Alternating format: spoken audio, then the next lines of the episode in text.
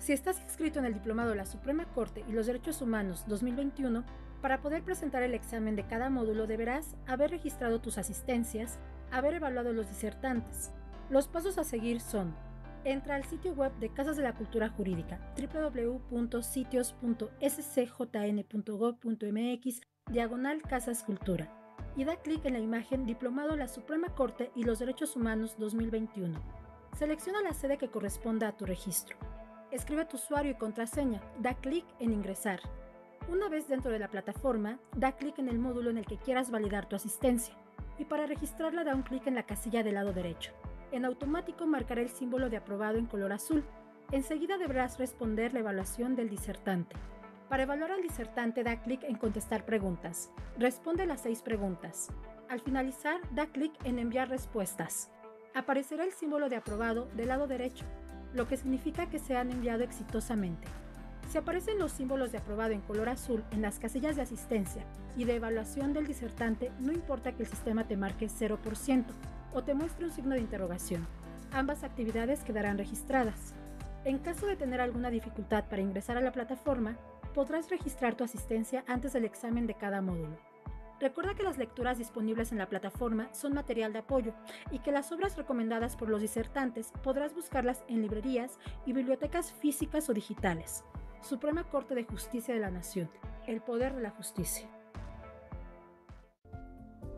Bienvenidas y bienvenidos a Casas de la Cultura Jurídica. Las Casas de la Cultura Jurídica son espacios públicos que ofrece la Suprema Corte de Justicia de la Nación a la sociedad, para dar a conocer el desempeño de las funciones jurisdiccionales del Alto Tribunal y del Poder Judicial de la Federación. Están distribuidas en las principales ciudades de todos los estados de la República. En las Casas de la Cultura Jurídica brindamos servicios a distancia, como apoyo y orientación para consulta y descarga de tesis aisladas y jurisprudencias, libros digitales, resoluciones de la Suprema Corte de Justicia de la Nación, contamos con diferentes eventos y actividades jurídicas en línea, como jornadas de difusión y consulta de la jurisprudencia, mesas de análisis, cuaderno de jurisprudencia, talleres para búsqueda de información jurídica por Internet, charlas con la Suprema Corte, talleres de aproximación a los métodos de investigación documental, martes de jurisprudencia, un día en la Corte y mucho más.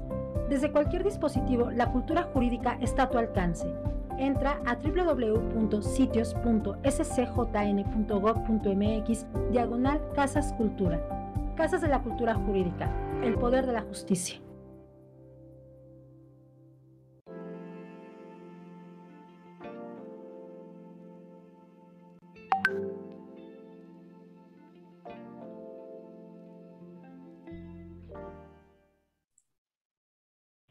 Muy buenas tardes a todas las personas que nos acompañan hoy en la primera sesión del diplomado La Suprema Corte y los Derechos Humanos, edición 2021.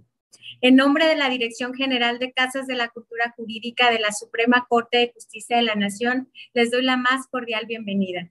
Mi nombre es Gabriela Ileana Ulloa Ponce de León, directora de la Casa de Cultura Jurídica en Tepic Nayarit, y estaré con ustedes moderando esta transmisión.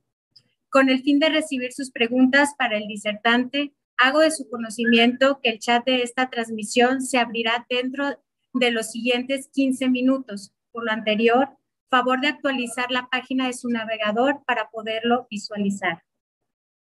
Hoy tenemos el honor de contar con la participación del doctor Roberto Miembro Ortega, director general de Relaciones Institucionales de la Suprema Corte de Justicia de la Nación quien expondrá el tema Introducción a los Derechos Humanos, primera parte, y a quien agradecemos el haber aceptado la invitación a este gran evento. A continuación, a continuación daré lectura a su síntesis curricular. Es director general de Relaciones Institucionales de la Suprema Corte de Justicia de la Nación, donde también se ha desempeñado como secretario de Estudio y Cuenta. Es doctor en Derecho por la Universidad Complutense de Madrid maestro en teoría del derecho por la Universidad de Nueva York, Heiser Global Scholar, especialista en derechos humanos por la Universidad Complutense de Madrid y en argumentación jurídica por la Universidad de Alicante, España. Egresó como abogado de la Escuela Libre de Derecho. Ha realizado estancias de investigación en el Instituto Max Planck en Derecho Público Comparado y en Derecho Internacional en Heidelberg, Alemania, y fue analista de doctrina en el Tribunal Constitucional de España. Actualmente es profesor en la Universidad Iberoamericana. Es autor de múltiples libros, artículos en revistas nacionales y extranjeras y capítulos de obras colectivas, entre los que destacan 10 sentencias emblemáticas de la Suprema Corte junto con Pedro Salazar y Carlos Alonso. La justicia constitucional de la democracia deliberativa, teorías críticas y derecho mexicano, coordinada con Jaime Cárdenas y, Aleida Hernández así como la argumentación constitucional de la Suprema Corte a 10 años de la reforma de derechos humanos. Distinguido doctor Roberto Niembro Ortega, cedo el uso de la palabra para dar inicio a la presente sesión. Muchas gracias por estar aquí con nosotros. Bueno, muchas gracias a ti, Gaby, por la presentación y agradezco a, la dirección eh, de las Casas de la Cultura Jurídica por la invitación y de la Dirección General de de Derechos Humanos de la Suprema Corte, que son las organizadoras de este gran diplomado, interesante diplomado, y a todo el equipo de eh, ambas direcciones que está detrás de la organización y que ha sido tan eh, destacado. Bueno, como, ya, como saben, como ya anunció Gabriela, mi presentación, mis dos primeras bueno, las dos primeras clases de introducción a este diplomado, tienen por objetivo, pues, conversar, platicar sobre algunos temas importantes para comprender eh, los derechos humanos en 2021 en México. ¿no? Eh, como saben, estamos conmemorando el décimo aniversario de la reforma de derechos humanos de 2011, una reforma que vino a cambiar nuestro paradigma constitucional, nuestra forma de entender el derecho, nuestra forma de aprenderlo, de aplicarlo, de interpretarlo. Y todo esto lo vamos a poder entender, creo yo, después de eh, entender los antecedentes de los derechos humanos en general y después los antecedentes de los derechos humanos en México partiendo de la Constitución del 17. Entonces, esa, esa va a ser mi, digamos, mi, ruta de, de, este viaje. Es, por un lado, en primer lugar, contarles algunos antecedentes importantes de distintas tradiciones sobre derechos humanos, de cuándo surgen, cómo surgen, cuáles han sido las distintas concepciones que existen sobre los derechos, para después, digamos, eh, en el siglo XVII, en el siglo XVIII, en el siglo XIX, Después eh, veremos cuáles son las notas características del siglo XX para eh, posteriormente enfocarnos en México. Y después de enfocarnos en México, digamos, en un panorama general sobre los derechos humanos en México, vamos a ver cuál ha sido, digamos, el, papel de la Suprema Corte como garante de derechos y cómo hace eh, aproximadamente, yo diría, 12 o 13 años, la agenda de derechos humanos es una agenda prioritaria eh, que está en el centro, digamos, de la mesa de la agenda de la Suprema Corte. Bueno, pues con este preámbulo, creo que, eh, digo, ya dicho cómo es que vamos a proceder, pues quisiera empezar entonces en describir tres modelos de, o, tres culturas distintas sobre los derechos humanos que luego nos van a entender, nos van a permitir entender el desarrollo que se dio en México. Digamos, este, el, objetivo de repasar un poco los antecedentes históricos de los derechos humanos tiene como propósito después entender lo que ha sucedido en México ya en, eh, en el siglo XX y en el siglo XXI. Entonces, eh, para esta exposición voy a seguir el, el, brevemente, esquemáticamente, eh, por, por, en razón de tiempo, el libro de Mauricio Fioravanti, que es un, es un excelente libro sobre derechos fundamentales publicado en Trota y que le recomiendo leer si es que no lo han hecho o, o consultar con mayor detenimiento. Fioravanti nos va a contar que hay tres distintas culturas de los derechos que pueden identificarse, digamos, teóricamente, que después van a tener más manifestaciones concretas en distintos países y que en realidad son, digamos, estos tres modelos que voy a presentar. Para empezar, son modelos teóricos que no necesariamente se presentan, digamos, puros en la realidad, sino que puede haber mezclas en, la práctica, en las, en las realidades concretas, estos modelos se, se han mezclado pero eh, es, es, posible analíticamente, conceptualmente distinguirlos para luego pensar en las realidades, por ejemplo, de eh, Estados Unidos o de Francia eh, cuando dieron sus declaraciones de derechos. Entonces, el primer modelo del cual nos habla Fioravanti es el modelo historicista y lo ubica en Inglaterra. Y esta, este modelo de, de, de cultura de los derechos está pensado o basa los derechos o el fundamento de los derechos o, o, de dónde surgen los derechos en la tradición histórica. Y por eso se llama historicista. Y además hay un privilegio de las libertades civiles frente a otro tipo de eh, libertades. En ese momento, o, frente a qué otro tipo de libertades, libertades de participación política. Eh, digamos, esas libertades de participación política en este modelo historicista se dejan por un lado y en lo que se enfocan en la defensa, eh, en la defensa de las libertades que les interesan son las libertades civiles. Particularmente, pues estaban pensando en la propiedad y en la libertad individual. Hay una fascinación por la Edad Media basada, eh, digamos, en, este concepto de que los derechos se van adquiriendo con el paso del tiempo.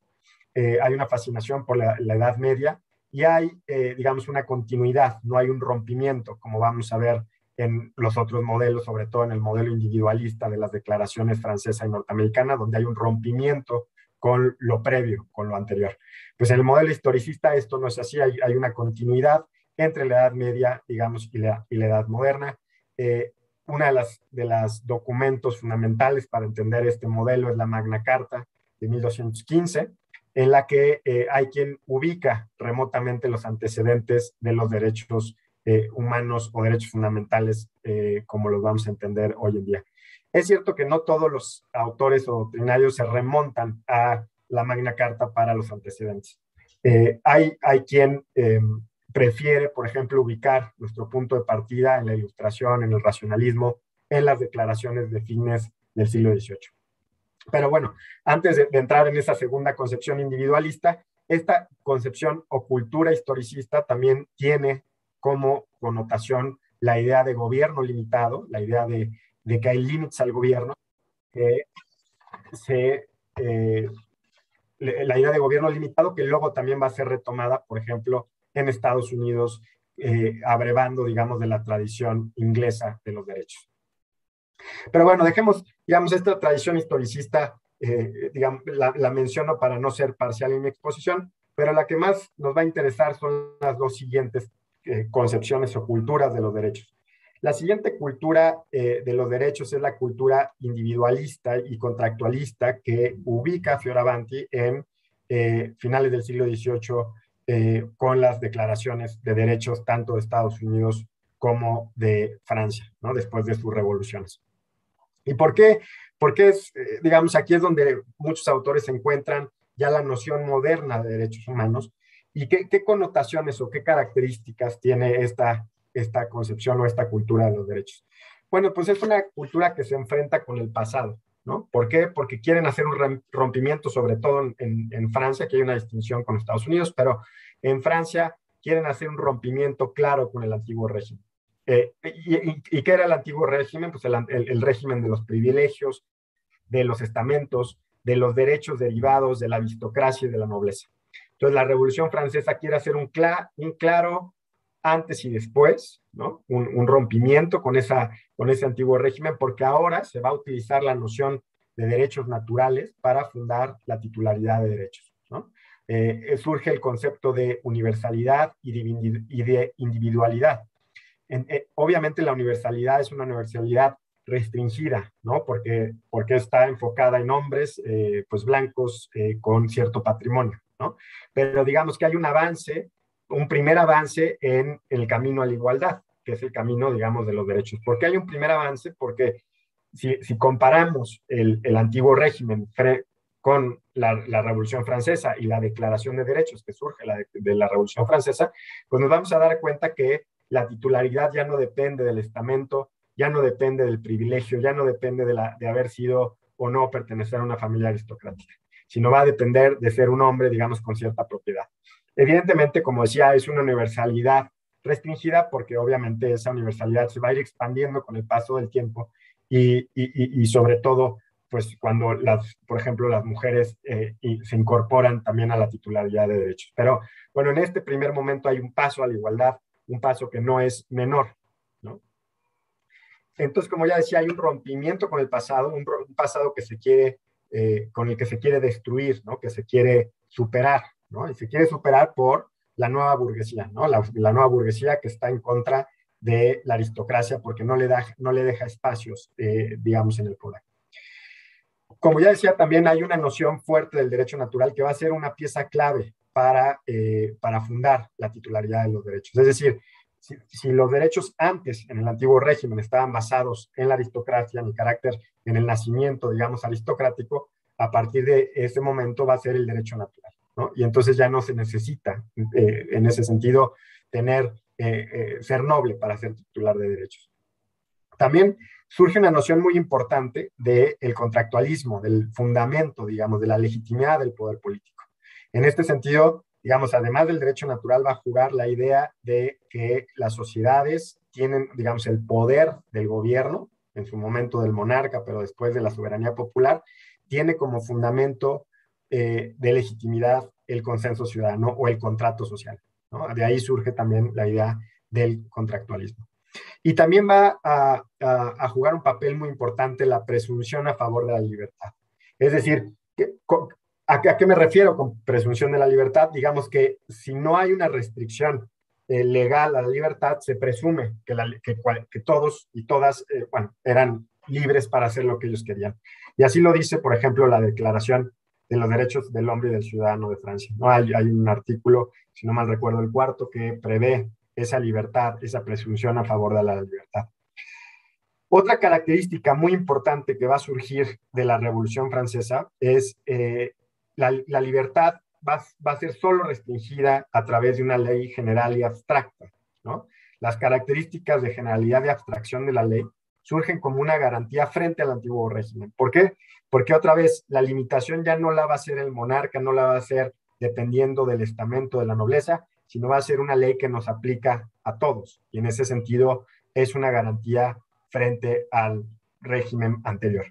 Y por eso después va a haber lo que se conoce como el legicentrismo, digamos, el papel fundamental que tiene el poder legislativo, el legislador, frente, por ejemplo, a los jueces, ¿no? que fue el paradigma sobre todo del siglo XIX y que en México llegó eh, hasta, muy, hasta hace muy pocos años, digamos, el papel fundamental que jugaba el legislador como garante, ojo, como garante de los derechos.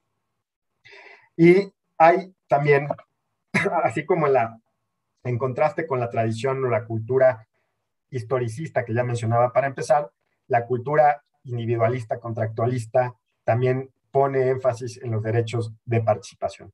¿no? obviamente en la, en la, en la eh, digamos, en, Francia hay una disputa sobre la democracia directa la democracia representativa, pero hay un énfasis en que ah, los derechos de participación también son, son importantes. Y Ojo, también un punto muy importante para entender esta tradición es que los derechos son reconocidos por el Estado y no otorgados por el Estado. Esto, como saben, tal vez ya les suena a alguien esta diferencia, está en nuestra propia constitución que previo a la reforma de 2011 decía que la constitución que los estados eran, los derechos eran otorgados por el Estado y ahora dice la constitución que son reconocidos por el Estado. Entonces aquí vemos cómo hay desde ese entonces algunos antecedentes que nos van a servir para entender después el contexto mexicano. Esta es la segunda concepción o cultura de los derechos que podemos, digamos, en términos teóricos identificar. La tercera cultura sería la estatalista del siglo XIX, que es una reacción precisamente a la, a la cultura liberal, individualista, contractualista que acabo de mencionar. Es una, es una reacción porque eh, considera que los derechos existen en la medida en que el Estado los reconoce, en la, medida en que el Estado los otorga, no que los reconoce. Así como en el individualismo y el contractualismo que acabo de explicar, los derechos son eh, reconocidos del Estado porque son previos al Estado, son derechos naturales que solo al Estado le corresponde reconocer. En el caso de la tradición estatalista no es así. Los derechos surgen con el Estado y dependen del Estado, ¿no? Eh, hay eh, un autor que juega un papel importante, digamos, que se retoma en el siglo XIX, es Hobbes, ¿no? Eh, que también uno de los fundadores, digamos, del, del Estado absoluto en su momento y que vuelve a ser retomado en la tradición estatalista. ¿no? Entonces, no existen para la tradición estatalista libertades previas al Estado. lo que, y no existe la noción de un contacto social para fundar la legitimidad del gobierno, de la, legitimidad de gobernar, sino más bien hay la noción, a diferencia del contrato, hay una noción de pacto de subordinación. Es decir, los ciudadanos pactan subordinarse a quien gobierna. Y se deja de lado también uno de los pilares fundamentales de la tradición o de la cultura liberal eh, contractualista. ¿Cuál es esa tradición? Pues otra de las, otro de los pilares que se deja de lado es la idea de que eh, de poder constituyente, de contrato social, de que, las, de que cada generación puede auto, autogobernarse y decidir las reglas por las que quiere vivir. Lo que busca la tradición estatalista es una estabilidad, certeza, y considera que el autogobierno, digamos, la soberanía popular, el poder constituyente, eh, la noción de soberanía popular y poder constituyente tan fuerte derivada de la Revolución Francesa es una amenaza a esa estabilidad, a esa certeza. Y eh, pues realmente ese estatalismo puede fácilmente derivar en despotismo y, no es, digamos, una noción eh, progresista de los derechos y libertades. Ahora, estas tres nociones, digamos, la historicista, la individualista, contractualista y la estatalista, vamos a ver, eh, sobre todo en las últimas dos, la liberal contractualista y la estatalista, algún reflejo posterior en lo que sucedió en México. Ahora, la que más nos interesa y de la, digamos, la noción moderna de derechos humanos surge precisamente de eh, la noción liberal contractualista que se da particularmente, ya decía, en Francia y en Estados Unidos, derivadas de sus revoluciones y derivados de sus declaraciones de derechos. Ahora, eh, y, también ya dije en algún momento que esta tradición liberal contractualista quiere romper con el pasado. Ya dije en Francia contra quién quería romper, contra ese orden basado en los privilegios, basado en la nobleza, basado en los estamentos. En, Estados Unidos no es exactamente igual. En Estados Unidos, con lo que se quiere romper es con, eh, digamos, la madre patria, Inglaterra, y deriva del hecho de que el Parlamento, pues, no les eh, da representación para la imposición de, eh, tributos, ¿no? Como saben, hay, una, hay, una frase que es taxation without, no taxation without representation, es decir, no me puedes imponer tributos sin, la, sin que, yo esté representado en el órgano legislativo. Y es ahí, digamos, el rompimiento que se da en Estados Unidos es frente al Parlamento inglés. Eso no significa que ellos no se sintieran, los colonos, digamos, norteamericanos, no se sintieran orgullosamente ingleses. De lo que se quejaban o de lo que generó, digamos, la guerra de independencia fue precisamente que el Parlamento inglés consideraba que eran virtualmente representados, ¿no? Es decir, de alguna manera eran representados por los, eh, ingleses que vivían en Inglaterra y que ellos no necesitaban mandar a nadie, digamos, los colonos al Parlamento inglés. Y eso es lo que detona el rompimiento. Pero también hay un rompimiento con el pasado, nada más, ojo, no es, el, digamos, el, la, la, situación previa con la que quieren romper no es la misma. Acá, en el caso de, de, Estados Unidos, el rompimiento es frente a esa eh, imposición de tributos que se da en el Parlamento inglés sin la eh, representación de las colonias norteamericanas. Ahora,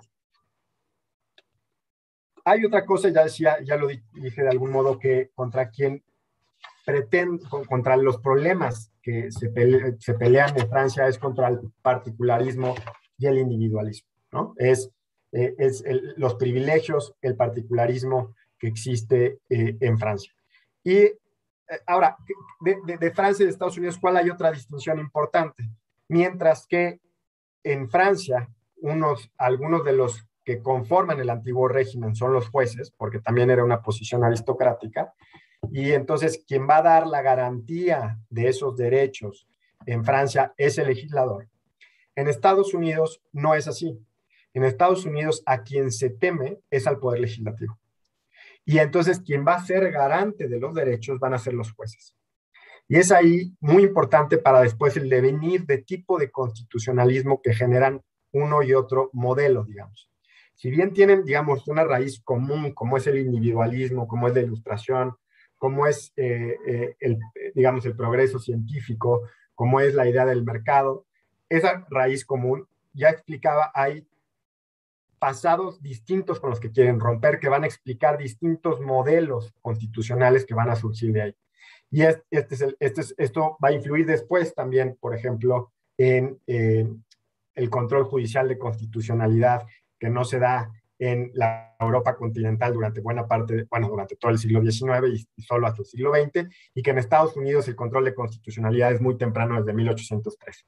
Entonces, en Francia ya decía, la garantía de los derechos va a estar, de esos derechos de la declaración, va a estar por el Poder Legislativo. Se confía en el Poder Legislativo, porque el Poder Legislativo lo que tiene que buscarse es que sean una, digamos, hombres, en ese momento hombres, virtuosos, que lograban representar a la nación, que lograban representar al pueblo.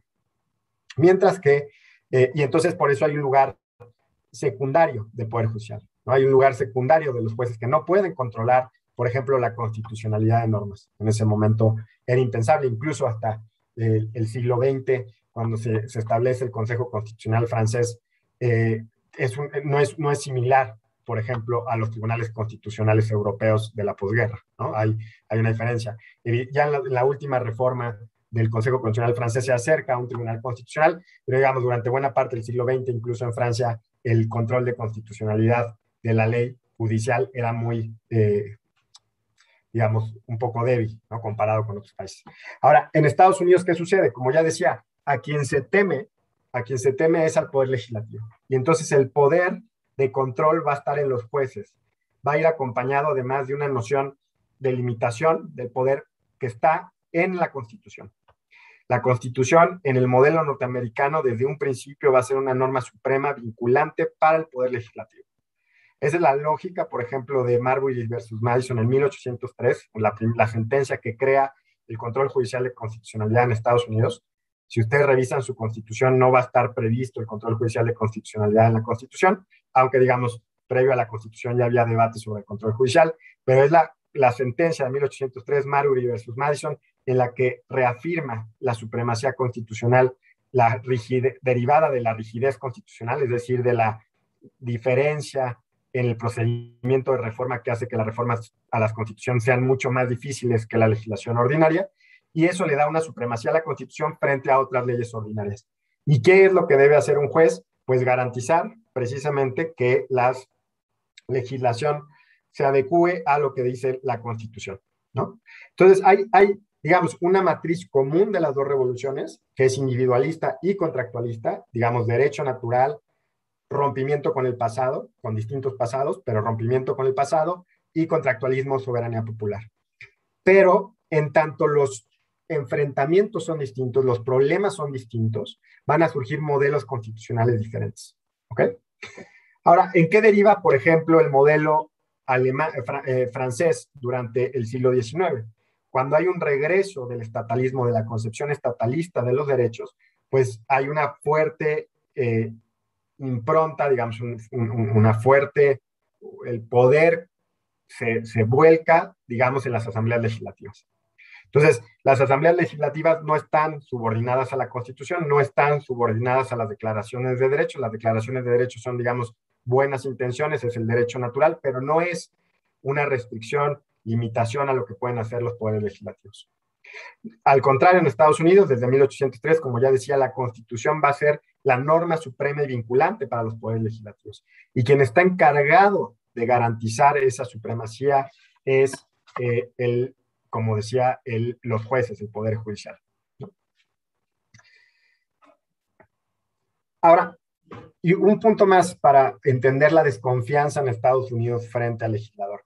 Así como el problema surge con el Parlamento inglés que no me representa, que no representa a los colonos, hay, una, hay, un, hay un tema también particular de la, de la revolución eh, norteamericana y digamos del diseño institucional de la Constitución de Estados Unidos que, eh, que, que, se refleja en el control judicial de constitucionalidad. El sistema norteamericano de pesos y contrapesos fue pensado bajo la premisa de la desconfianza a la ciudadanía, de la desconfianza a los órganos representativos.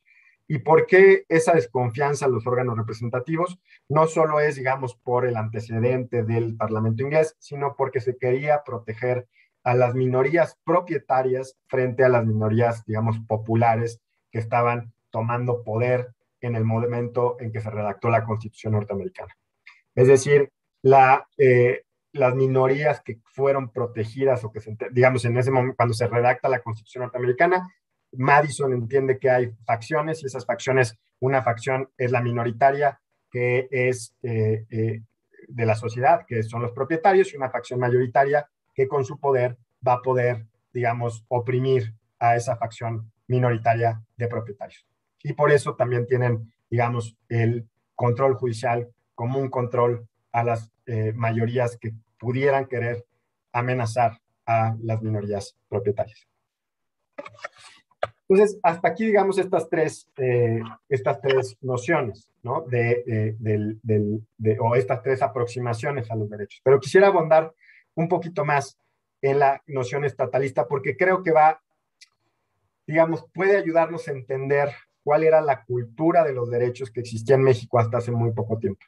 Evidentemente en México, eh, la cultura de los derechos durante buena parte del siglo XX, empieza esto a cambiar, ya lo veremos más adelante, a finales del siglo XX, con la alternancia en el poder, con la transición democrática, pero digamos, durante el régimen autoritario mexicano había una noción, digamos, con algunas notas del, eh, del estatalismo que se dio en el siglo XIX. Podríamos, digamos, nos podría ayudar a pensar eh, la, la, concepción que hubo en México durante buena parte del siglo XX, durante el régimen autoritario, la concepción de los derechos.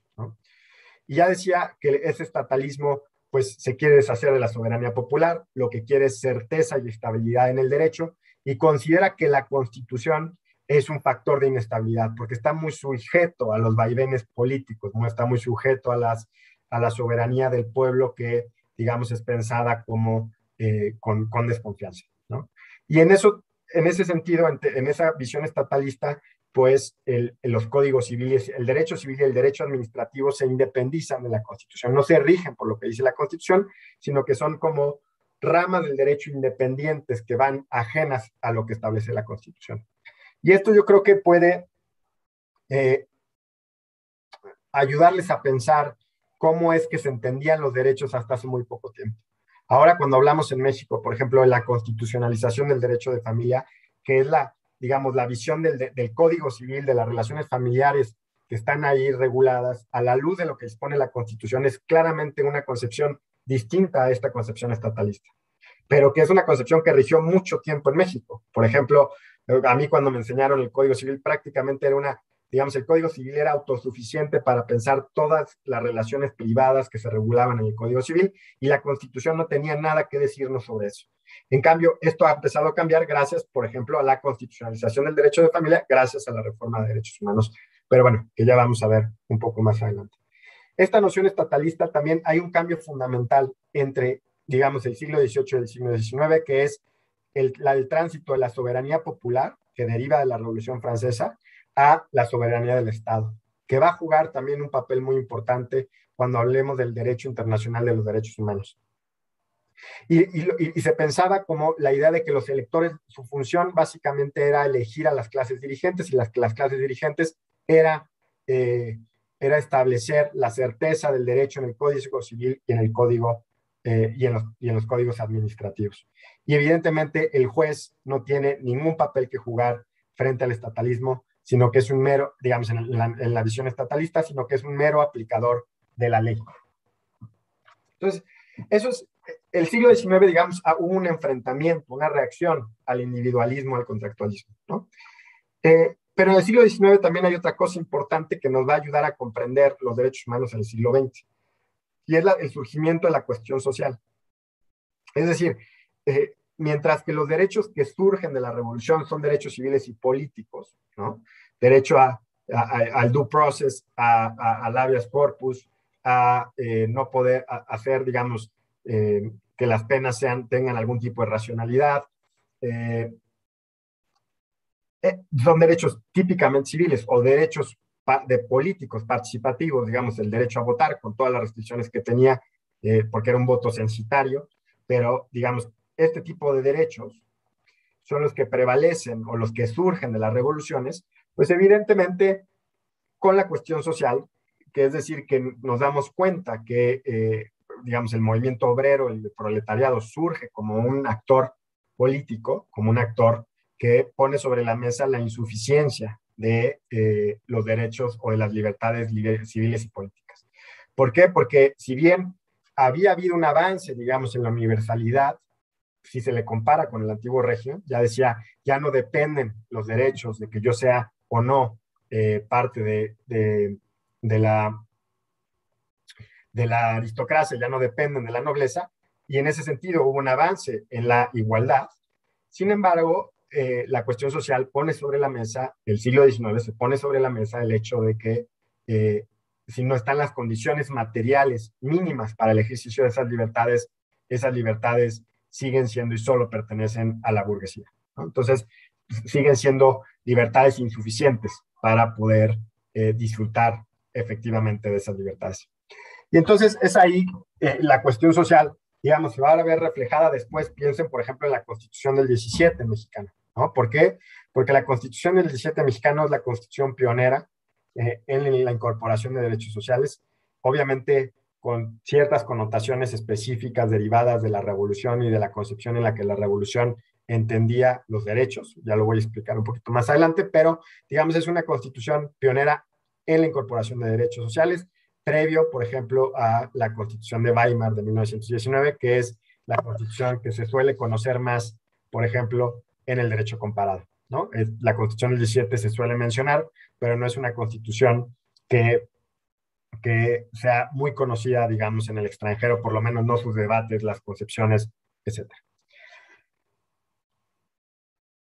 La, la cuestión social incluso va a tener en Weimar una, un reflejo, ya decía en Europa en 1919, y muy fuertemente va a estar reflejada la cuestión social que se traduce en derechos sociales en las constituciones de la posguerra en Europa, la, ley fundamental de Bonn de 1949 o la Constitución italiana o la Constitución española, digamos, de, posterior a la posguerra y, sobre todo la española después del franquismo, son constituciones que ya tienen derechos sociales porque la cuestión social, digamos, inspiradas en la Constitución de Weimar, es, son retomadas como un tema constitucional.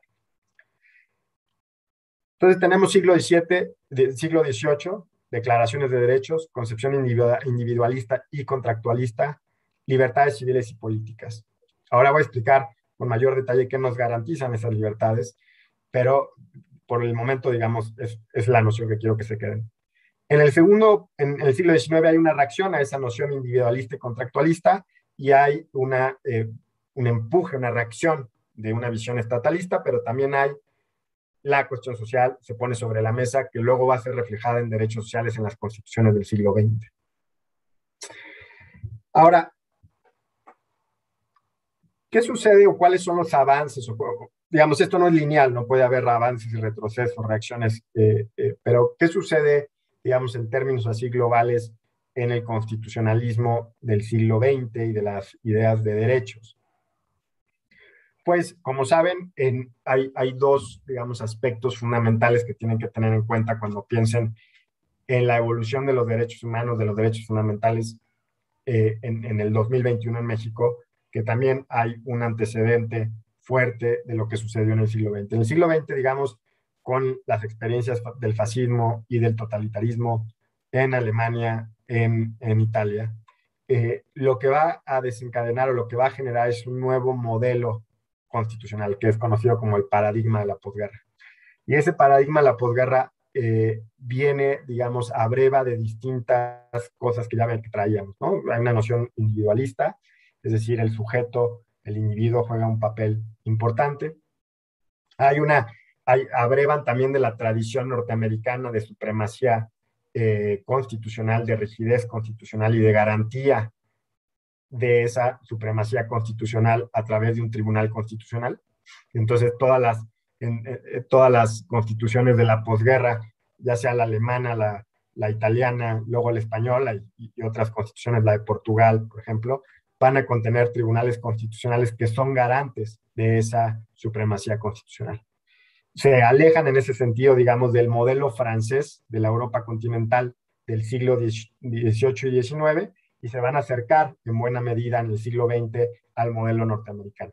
Evidentemente, el control judicial no lo piensan de la misma manera porque el modelo de control concentrado de tribunal constitucional ajeno al Poder Judicial es un, es un modelo pensado por Kelsen en 1928 pero digamos, la idea de gobierno limitado, de supremacía constitucional, de rigidez constitucional y de garantía jurisdiccional de la Constitución viene del de, modelo norteamericano.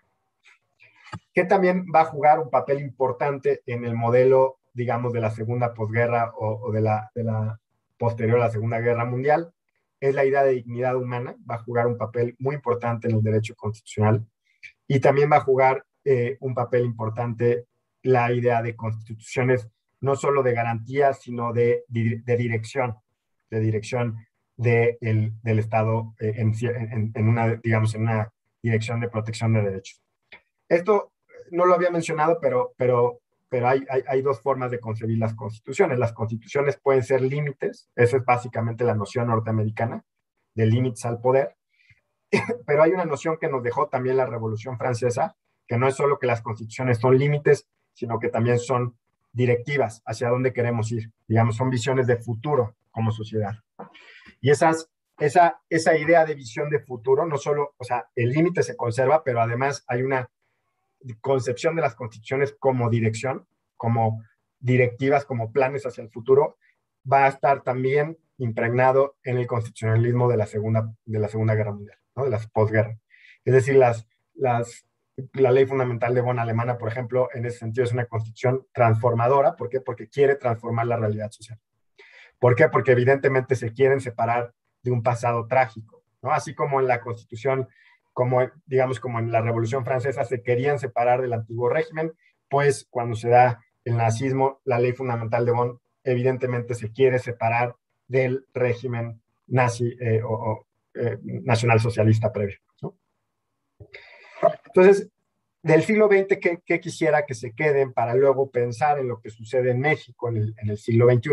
Pues evidentemente este modelo, este paradigma de la segunda posguerra, que luego va a tener también mucha influencia, por ejemplo, en nuestra reforma constitucional del 94, de la cual ya vamos a hablar más adelante, o en nuestra forma de concebir los derechos humanos en México.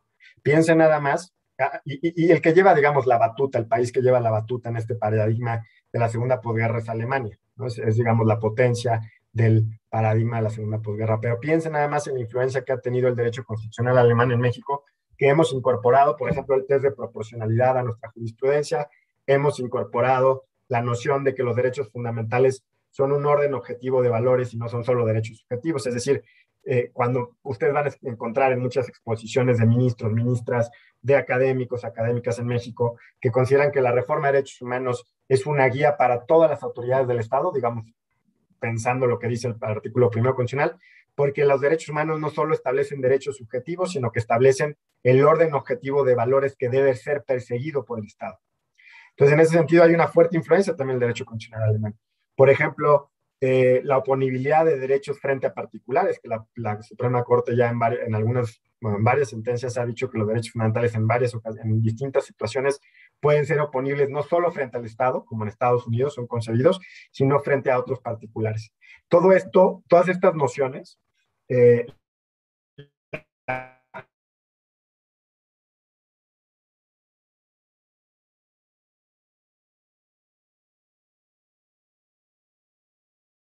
un, un, un, derecho que es abrevado, que es traído, digamos, de la tradición alemana. Entonces, hay distintas concepción, distintas categorías, distintos conceptos, distintos instrumentos con los cuales los derechos humanos en México en 2021 son entendidos gracias a esas categorías y conceptos que nos trajimos del derecho constitucional alemán de la segunda posguerra.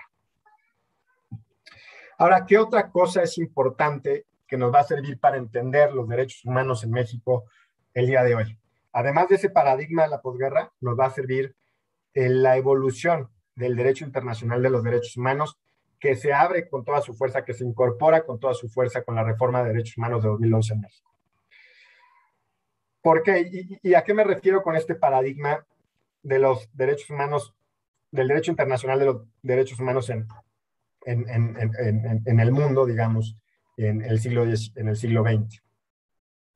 Los derechos, los derechos humanos, digamos, previstos en tratados, digamos, hasta, hasta, hasta mediados del siglo XX, los derechos humanos eran previstos o pensados frente al Estado Nacional. Estados nacionales que tienen su soberanía del Estado, ya decíamos que proviene la noción del siglo XIX y que eh, están pensados en relación con el Estado. Esto va a cambiar en el siglo XX con el derecho internacional de los derechos humanos. ¿no? ¿Por qué va a cambiar?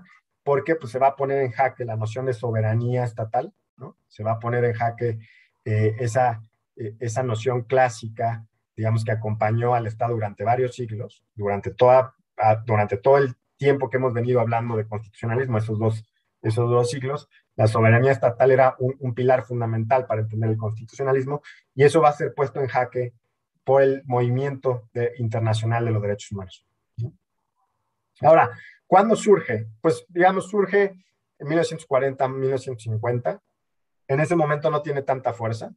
Eh, de hecho, la fuerza del derecho internacional de los derechos humanos va a ser, va, va, va a tomar mucha fuerza en a partir de 1970. Ahorita voy a explicar las condiciones que permitieron que ese, e, ese, ese movimiento tomara fuerza, pero digamos, sus antecedentes surgen en 1940-1950. Tenemos la Declaración Universal de los Derechos Humanos, ¿no? De la ONU. Tenemos también, por ejemplo, el Convenio Europeo de Derechos Humanos de 1950, también es, es un convenio importantísimo de, de, de de siglo, pero que en realidad el movimiento como tal y, y, que luego va a influir tanto, por ejemplo, en nuestra reforma de derechos humanos y va a influir tanto en la forma en que el día de hoy, tanto la Suprema Corte como el Poder Judicial Federal abreva de los tratados internacionales, de las interpretaciones del derecho internacional, digamos, de los órganos como la Corte Interamericana de Derechos Humanos, de los comités, etcétera. Esa noción, esa, esa fuerza de los derechos humanos como movimiento internacional surge en 1970 en adelante, ¿no? En los 80 y en los 90 ya es un movimiento muy, muy fuerte, pero surge ahí en 1970.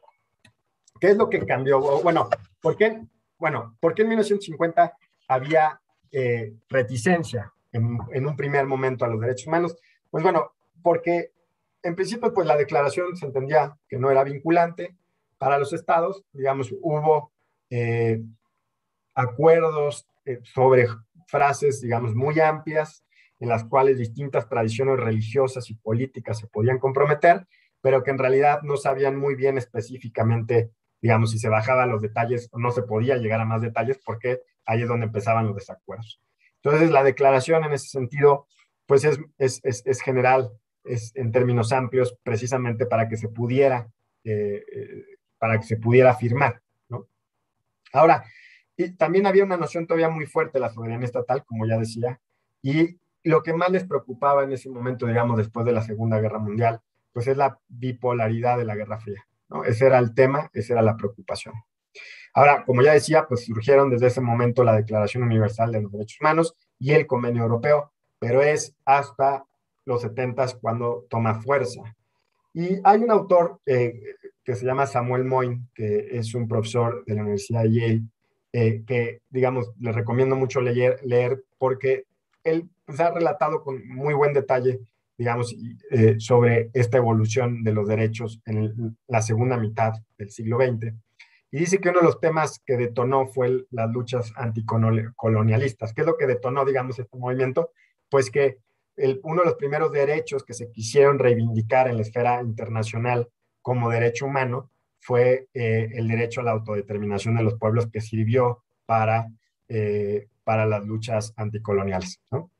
Y evidentemente hubo una reacción a eso de quienes no, no estaban de acuerdo con el anticolonialismo y que se quisieron apropiar de eh, el discurso de los derechos humanos.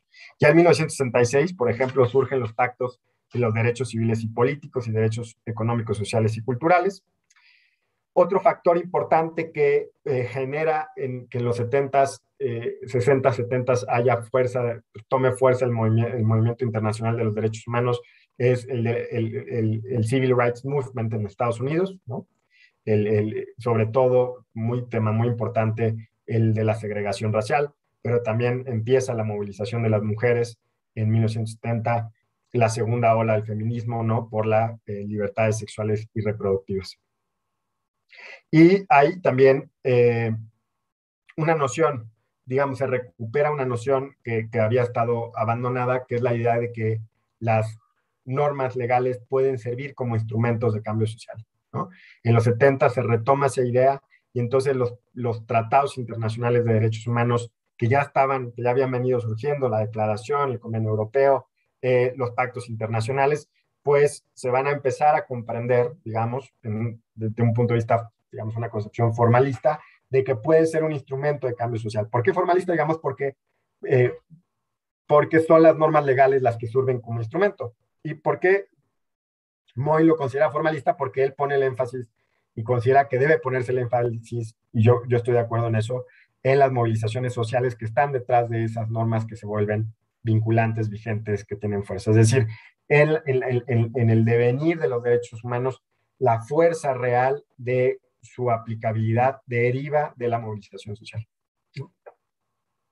Ahora, también es cierto que en 1970, aun cuando empieza un ascenso, digamos, del movimiento internacional de los derechos humanos, siguen enfocados en los derechos civiles y políticos porque las principales preocupaciones en su cabeza en ese momento, después de la segunda posguerra, es el totalitarismo y el fascismo. Esos son los problemas. De hecho, piensen que en su momento todavía Franco estaba por ahí y que había o algunos otros eh, líderes o presidentes autoritarios. Entonces, esa, esas, esos son los, los derechos principales que en ese momento les preocupa al movimiento internacional de los derechos humanos y que va a ser hasta más adelante ya eh, a finales de los 90 o, principios del 2000, cuando los derechos sociales toman fuerza eh, como preocupación, digamos, la pobreza y su posibilidad de ser enfrentada a través de los derechos, toman fuerza en, el movimiento internacional. Eso evidentemente no significa que las constituciones, digamos, nacionales ya desde, desde los 50 tenían un amplio catálogo de derechos sociales.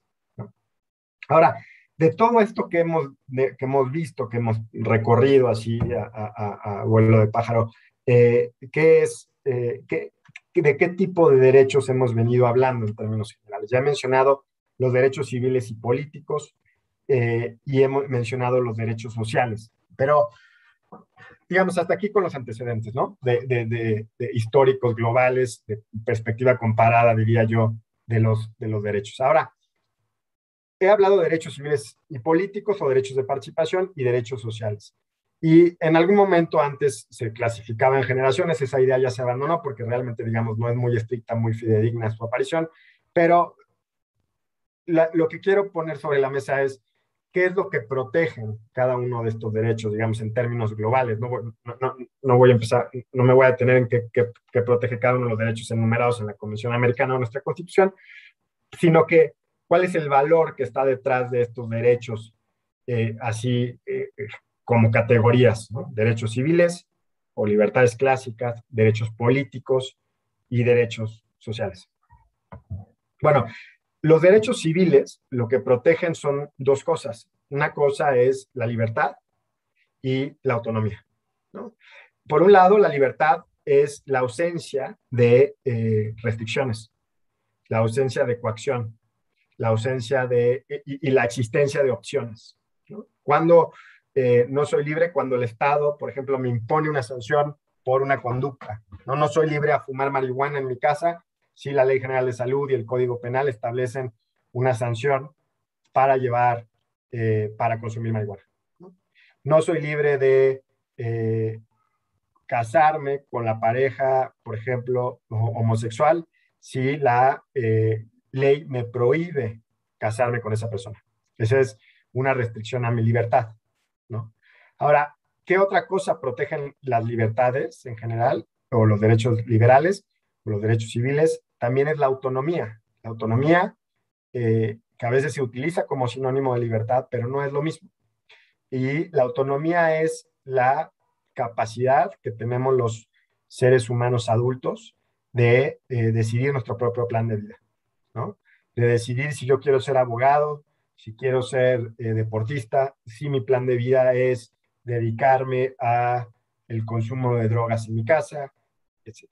Y mientras no dañe a un tercero, esa libertad y esa autonomía en principio no es legítimo que la restrinja un Estado liberal. Entonces, ese, ese grupo de derechos civiles que se van a traducir en distintas libertades, piensen en el libre desarrollo de la personalidad, piensen en la libertad de, expresión, piensen en el debido proceso legal. Todos son derechos que protegen nuestra autonomía o, o que no restringen nuestra libertad. ¿Cuál sería una forma de restringir mi autonomía? Por ejemplo, que yo no pueda eh, conocer distintos planes de vida, ¿no? Supongamos que siempre he vivido en, una, en un pueblito muy chiquito y nunca mis padres me dejaron eh, salir de mi pueblo para ver otras formas de, entender el mundo, ¿no? Y entonces me dediqué, por inventar un ejemplo, a ser zapatero, porque no había nada más y es lo que quería que mis padres eh, hiciera con mi vida. Esa es una restricción a mi autonomía y no necesariamente a mi libertad, porque puede ser que la ley no había una coacción, no había una sanción, y en ese sentido no había una restricción a mi libertad, pero mi autonomía fue coartada. O por otro lado, puede ser que hay una restricción a mi libertad, pero no haya una restricción a la autonomía. Es el caso, por ejemplo, de eh, no pasarnos un alto. ¿no? Hay una restricción a mi libertad, sí, ¿por qué? Porque mi libertad, porque no me puedo pasar el alto. Si me lo paso, me ponen una sanción. Esa sería una restricción a la libertad, pero esa restricción a mi libertad no conlleva una restricción a mi autonomía, porque pasarme el alto no, no es parte de mi plan de vida. ¿Se entiende? Entonces, la idea de autonomía y libertad son distintas. Puede suceder que la idea de autonomía, que libertad y autonomía sean restringidas al mismo tiempo. Sí, sí puede suceder. Piensen en el caso marihuana, la sentencia marihuana de la Suprema Corte, que hay un discurso y una narrativa y una, una, argumentación basada en la protección de la libertad y en la protección de la autonomía. ¿Por qué? Porque la restricción de la libertad está precisamente en que la Ley General de Salud prohibía la, eh, el consumo lúdico de la marihuana, eh, como, pues establecía como consecuencia una sanción. Y había además, o conllevaba además, una restricción a mi autonomía. ¿Por qué conllevaba una restricción a mi autonomía? Porque puede ser, o hay personas para las cuales su plan de vida su proyecto de vida sobre la cual un Estado liberal no tiene por qué opinar, no tiene por qué interferir, salvo que dañe un tercero, puede conllevar en el consumo de drogas o el consumo de alcohol o el consumo, ¿no? Si esa es parte de su, de su plan de vida, de su proyecto de vida, es eh, esa restricción a la libertad, digamos, la imposición de una coacción y de una limitación en la legislación, conlleva además una restricción a la autonomía. Entonces, los derechos civiles en qué, qué, es lo que protegen en términos generales las libertades civiles, piensen en libertad de expresión, etc. Eh, son mi libertad y mi autonomía, las cuales se pueden distinguir, las cuales pueden ser vulneradas al mismo tiempo o pueden no ser vulneradas al mismo tiempo. Por otro lado, están los derechos de participación, que ya decíamos vienen desde la Revolución Francesa, de la idea de soberanía popular, de la idea de autogobierno colectivo. ¿Qué es lo que nos permiten los, derechos a la participación popular? O, el derecho a votar, ser votado, revocación de mandato, consulta popular. Esos derechos lo que nos permiten son autogobernarnos. Es decir, que seamos nosotros colectivamente los que tomemos las decisiones que nos van a regir. Esto conlleva para algunos autores una concepción distinta de la libertad. Así como en la noción liberal que ya expliqué de los derechos civiles que protege, es una esfera de no interferencias, es el, el Estado no puede interferir en este, en este espacio, esa es la noción liberal de libertad, una noción vinculada con los derechos de participación política, va más, digamos, exige más a la libertad o tiene una concepción distinta a la libertad y su concepción es distinta porque para, para ser libre no basta con que el Estado no interfiera en esa esfera, sino que se necesita además que seamos nosotros que tengamos autogobierno, democracia, la autoimposición de las reglas que van a regir el juego. Evidentemente, la democracia y en este sentido la libertad no nos garantiza los resultados correctos, no nos, no nos, no nos garantiza o no impide que nos podamos equivocar, o sea, puede haber decisiones democráticas equivocadas, sino lo que garantiza es la libertad como no dominación, la libertad como la posibilidad, la facultad que tenemos de, ser nosotros mismos los, digamos, los arquitectos de nuestro destino. ¿no? Somos los que eh, definimos las reglas que nos regulan, que nos rigen, que evidentemente van a tener un aspecto, va a influenciar o va, van a limitar nuestra esfera de no interferencia, nuestra esfera de libertad, de autonomía y libertad, digamos, protegida por los derechos civiles. ¿Por qué? Porque al regular, al establecer leyes, vamos a necesariamente afectar esa esfera de no interferencia, esa esfera de libertad, esa esfera de autonomía. La vamos a hacer más grande, la vamos a hacer más pequeña, dependiendo de lo que establezcamos en la regulación. Otra vez, retomando el caso de marihuana, si prohibimos el consumo lúdico de la marihuana, lo que hicimos a través del autogobierno colectivo fue restringir nuestra esfera de no interferencia, ¿no? Porque el Estado nos prohíbe y esa actividad no está, digamos, no está permitida. En cambio, si lo que hacemos, por ejemplo, a través de la sentencia de la Suprema Corte que declaró con efectos generales la inconstitucionalidad de esa prohibición, lo que hizo fue ampliar nuestra esfera de libertad, nuestra esfera de no interferencia. ¿Por qué? Porque frente a lo que se decidió por el legislador en el autogobierno colectivo, en el sistema democrático, lo que hizo fue la Suprema Corte ampliar de esfera de libertad y de esfera de autonomía, porque una actividad que estaba fuera, el consumo lúdico de la marihuana, ahora está protegido por esa esfera de libertad. Ahora, esos son los derechos políticos o de participación política. Y en tercer lugar tenemos los derechos sociales, digamos, eh, como, como gran bloque, ¿no? Eh, derecho a la salud pública, derecho a la educación, derecho a eh, pensiones, derecho a, a, seguros de desempleo, derecho a ayudas por maternidad, etc. Esos derechos sociales, digamos, que están muy fuertemente protegidos en los estados socialdemócratas europeos, son derechos que nos permiten tener, gozar con las condiciones mínimas para el ejercicio de los derechos civiles y políticos.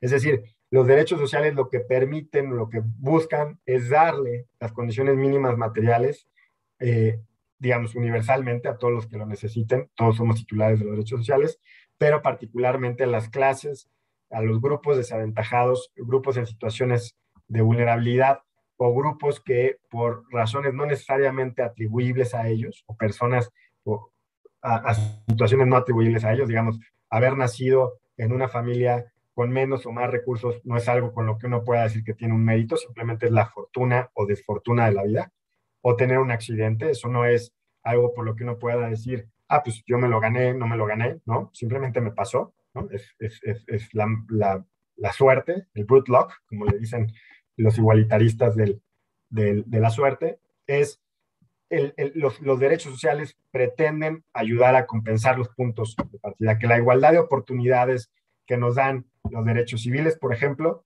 sean una realidad, ¿no? Si nos dicen, pues tú tienes derecho a acceder a la carrera de medicina y lo único que tienes que hacer es pasar el examen del UNAM o el examen de tal universidad para eh, poder acceder, pues que si quiero que esa igualdad de oportunidades sea realmente efectiva para todos y todas, pues tengo que compensar a quienes por alguna razón pues tendrían que salir a trabajar y entonces para eso necesitan una beca para que como los otros que no necesitan salir a trabajar se puedan dedicar a estudiar todo el día para el examen, ¿no?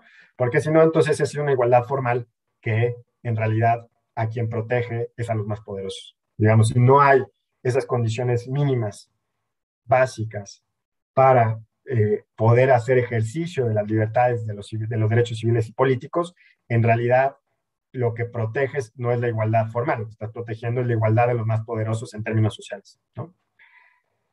Ok, entonces, hasta ahorita que hemos visto en términos, digamos, generales, son los antecedentes de eh, las distintas tradiciones, las distintas aproximaciones a los derechos, la aproximación historicista inglesa, la aproximación individualista, contractualista de Francia y Estados Unidos, que tienen un, factor común, pero acuérdense que el rompimiento con el pasado, su pasado problemático era con distintas cosas, ¿no? En Francia era el antiguo régimen de privilegios del estamento y en Estados Unidos el parlamento inglés.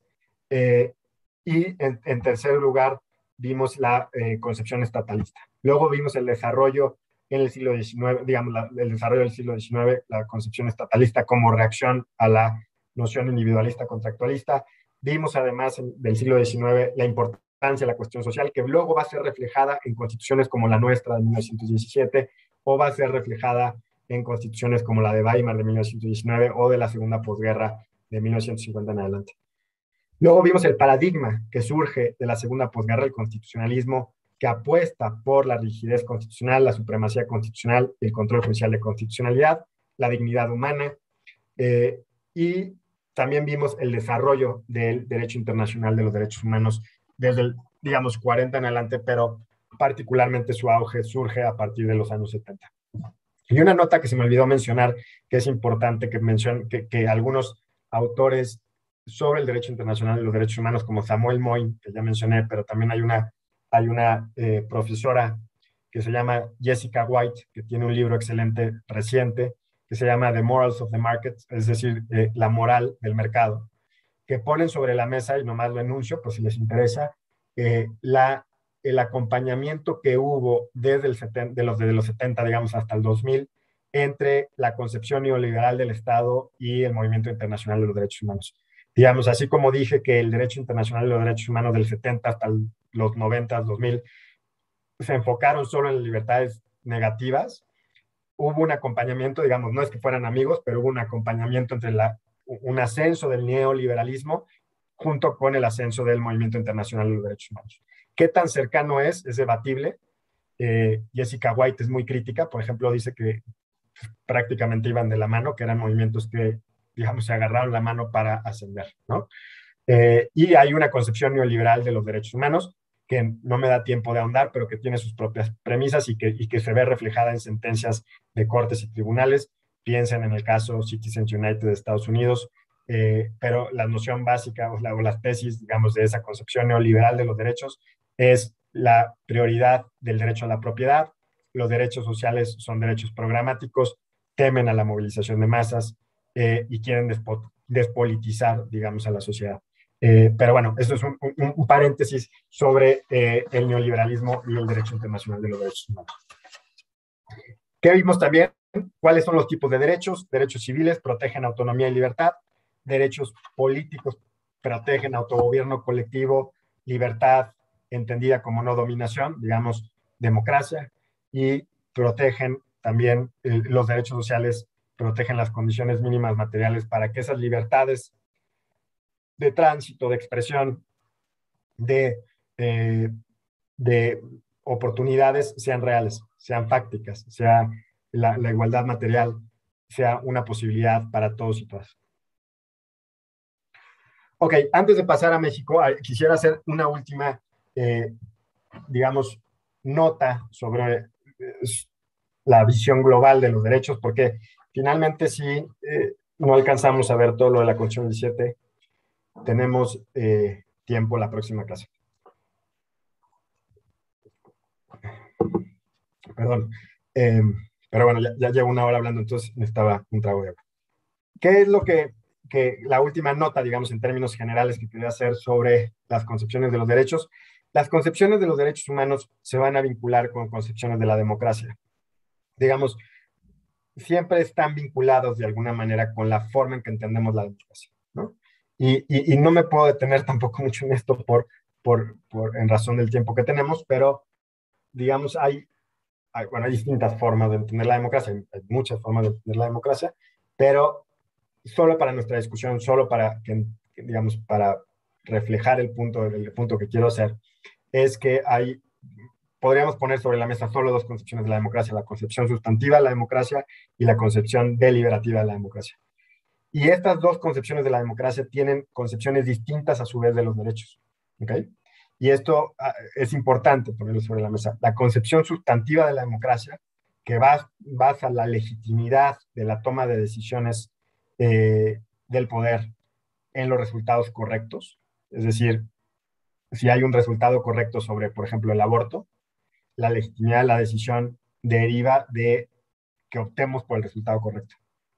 Si el resultado correcto a esa pregunta sobre el aborto, por ejemplo, es que la mujer tiene que tener la libertad de tomar esa decisión, pongamos durante los tres primeros meses del embarazo, entonces lo que legitima la decisión es la corrección del resultado. Es decir, que cualquier tipo de procedimiento que establezcamos, sea que la decisión la tome el Poder Legislativo o la tome el Poder Judicial, atinen en la decisión o, eh, o decidan por la resolución correcta. Entonces, la legitimidad democrática radica en la corrección de los resultados. Mientras que una concepción deliberativa de la democracia basada en la participación de todos los afectados en la toma de decisión y en la deliberación previa a la toma de decisiones, es decir, no basta con tener los votos, no basta con ser mayoría, sino que se requiere que previa a la toma de decisión haya una deliberación informada, robusta, con tiempo, con capacidad, eh, eh, con personas en condiciones de igualdad, eh, y eso es lo que le da legitimidad a la decisión y no es, digamos, es una parte procedimental, es decir, tanto participación de los afectados como deliberación, y no es la necesaria obtención del resultado correcto. Aquí hay dos concepciones muy distintas de los derechos. ¿Por qué? Porque la primera presupone, la concepción sustantiva de la democracia, presupone que hay una respuesta correcta a nuestros debates sobre derechos humanos. Y estos debates, como ya decía, eh, son de muy distinta índole, pero piensen en, a ver, un ejemplo es el aborto, pero otro ejemplo es el derecho a la igualdad exige el, el, matrimonio igualitario no. Ese es un debate sobre derechos humanos y la concepción sustantiva de la democracia considera que hay una respuesta correcta a eso y en tanto obtengamos la respuesta correcta es legítima la decisión. Mientras que una concepción deliberativa de la democracia es más escéptica, digamos, frente a la corrección, la existencia de la corrección de, esas decisiones o incluso suponiendo que podría existir la corrección sobre esas decisiones, que aún suponiendo que existe una respuesta correcta sobre el aborto, sobre el matrimonio igualitario, aún así podríamos considerar, siendo deliberativistas, que no es posible encontrar esa respuesta correcta con toda la certeza, que nos podemos aproximar, que podemos tomar mejores respuestas, pero que no necesariamente sabemos cuál es la respuesta correcta. Y en ese sentido, para una concepción deliberativa de la democracia, la legitimidad de la toma de decisiones no está en el resultado correcto, en haber obtenido el resultado correcto, porque no sabemos a ciencia cierta cuál es, sino está en el procedimiento que, que, se, que se llevó, que se, con, el procedimiento con el cual llegamos a la toma de decisión. Es decir, la legitimidad de la, decisión no está en si votamos, si al final se aprobó o no el aborto, si, si se aprobó o no el matrimonio igualitario, sino para llegar a esa decisión hubo un procedimiento de participación con todos los afectados en las cuales pudimos deliberar y discutir sobre el tema de manera informada, de manera previa a la toma de decisión. Esto es importante porque lo van a ver en discusiones sobre derechos humanos y, digamos, hay una vinculación necesaria entre democracia y derechos, pero hay, una, hay distintas concepciones que se debaten entre, de democracia y de derechos y sus vínculos pueden ser mucho más complejos de lo que a veces pensamos, digamos, cuando pensamos democracia y derechos que la, forma típica o tradicional es los derechos son límites a las mayorías y, basta, ¿no? Pero, digamos, es mucho más complejo que esa relación. Lo dejo anunciado porque, eh, pues, no, eh, no me da tiempo de más y paso ya, empiezo ya a ver hasta dónde llego, porque a las seis y media quisiera cortar para dar espacio a sus preguntas. Eh, a la Constitución del 17, al el desarrollo de la concepción de los derechos en México y cómo, cómo los podemos ver hoy, ¿no? Y, cómo los, y, también paralelamente vamos a ver cuál ha sido el papel de la Suprema Corte en, digamos, durante el siglo XX. Y voy a utilizar el siglo XX porque mi punto de partida es la Constitución del, del 17. Ok, entonces, ¿qué, ¿qué, sucede con la Constitución del 17 o cuál es eh, digamos, vamos a usar la Constitución del 17 como punto de partida. Como saben, la Constitución del 17 es la, uno de los productos o el producto de la Revolución de 1910. Eh, refleja en algunos de sus artículos, diga, estoy pensando en el texto original, refleja en algunos de sus artículos las luchas de las clases eh, campesinas y de los trabajadores, ¿no? Y eso va a eh, configurar una visión, una, va, a configurar, más bien, van a ser las características que definen nuestra forma, nuestra narrativa del constitucionalismo en México durante el siglo XX y de los derechos en México. Eh, de hecho, hay autores, por ejemplo, como Rainer Grote, un profesor de, del, del, Instituto Max Planck de Heidelberg, que dice que eh, México es un ejemplo temprano de lo que ahora denominamos como constitucionalismo transformador, que es la idea de que el derecho sirve como instrumento de cambio social en una dirección democrática, participativa e igualitaria. Es decir, es una agenda progresista que utiliza o que piensa que el derecho es un instrumento de cambio social. Ya lo había mencionado que en los 70 cuando el, derecho internacional de los derechos humanos cobra auge, cobra fuerza, esa era una de las piezas para entender por qué el derecho internacional empieza a tomar tanta fuerza, porque las, digamos, los profesores del derecho empiezan a pensar, piensan algunos consideran que ese derecho internacional de los derechos humanos puede servir como instrumento de cambio social. Bueno, cuando hablamos de constituciones que contienen derechos, eh, el constitucionalismo transformador, una de sus características es pensar que las constituciones pueden ser instrumentos de cambio social en, dirección, en una dirección democrática, participativa e igualitaria. Y entonces este profesor Grote de Alemania considera que la constitución mexicana de 1917 es una constitución, es un ejemplo temprano de una constitución comprometida con la transformación social. Acuérdense que cuando distinguimos las tradiciones norteamericana y francesa, dijimos que la norteamericana tenía como visión el límite al poder, mientras que la constitución, las constituciones francesas también, o el constitucionalismo francés, tenía la idea de directiva de transformación. ¿Por qué? Porque tenían que cambiar el antiguo régimen. Entonces, esa noción de dirección, que viene desde ahí, se, se retoma, por ejemplo, en la Constitución de 1917 con la incorporación de los derechos sociales, del derecho a la distribución de la tierra y derechos laborales que se ven reflejados en la Constitución del 17 y por eso es considerada una constitución transformadora. Ahora, digamos, esta sería una primera aproximación a la Constitución del 17, pero hay otra pieza fundamental para entender por qué eso no sucedió así en México durante eh, buena parte del siglo XX o todo el siglo XX, porque la Constitución del 17, además de incorporar derechos sociales, derechos laborales y derechos del campesinado, incorporó o fortaleció o estableció una figura presidencial muy fuerte, que es lo que se conoce como el hiperpresidencialismo, como le, llamó Nino, Santiago Nino, el autor argentino, no solo pensando en México, sino más bien en Latinoamérica. Y esa mezcla de derechos sociales con hiperpresidencialismo generó que los derechos sociales se terminaran subordinando a las voluntades presidencial y más bien fueran utilizados como instrumentos de control político. Es decir, los derechos sociales durante buena parte del siglo XX en México no eran derechos vinculantes, normas que pudieras hacer valer ante un tribunal, sino más bien eran instrumentos de control político por parte del presidente. ¿Por qué? Porque el presidente tenía la facultad, digamos, era la última instancia para resolver los conflictos laborales entre las clases, digamos, capitalistas y, y trabajadoras. Y por otro lado, tenía la potestad constitucional de la distribución de la tierra. Entonces, ¿cómo se concibieron los derechos sociales en México? Aun cuando fue pionera en la incorporación de derechos sociales, era una visión no normativa de los derechos sociales. Era una visión programática de los derechos sociales como buenas promesas ¿no? Como promesas constitucionales, pero no existía esa noción de supremacía, de vinculatoriedad que existía, por ejemplo, en el sistema norteamericano desde 1803 con Marbury versus Madison.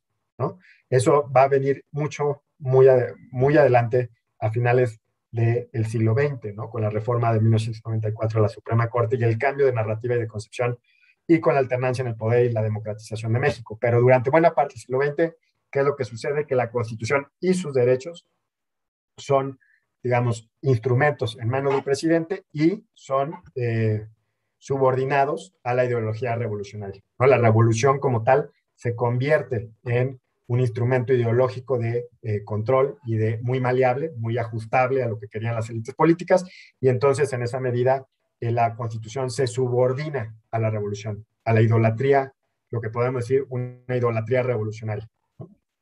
Ahora, ¿Cuándo empieza a cambiar eso en México? Y esto lo tenemos que entender porque solo así vamos a entender por qué hoy hablamos de derechos humanos que podemos hacer valer ante un tribunal y que son vinculantes para los poderes. O sea, esta noción, digamos, que con la cual hoy nos sentimos muy, muy digamos, muy vinculados, naturalizados, no es la noción que, que rigió durante buena parte del siglo XX en México. Y piensen que en Estados Unidos esa noción la traen desde 1803, entonces nos llevan, digamos, muchos años en su experiencia de constitución normativa.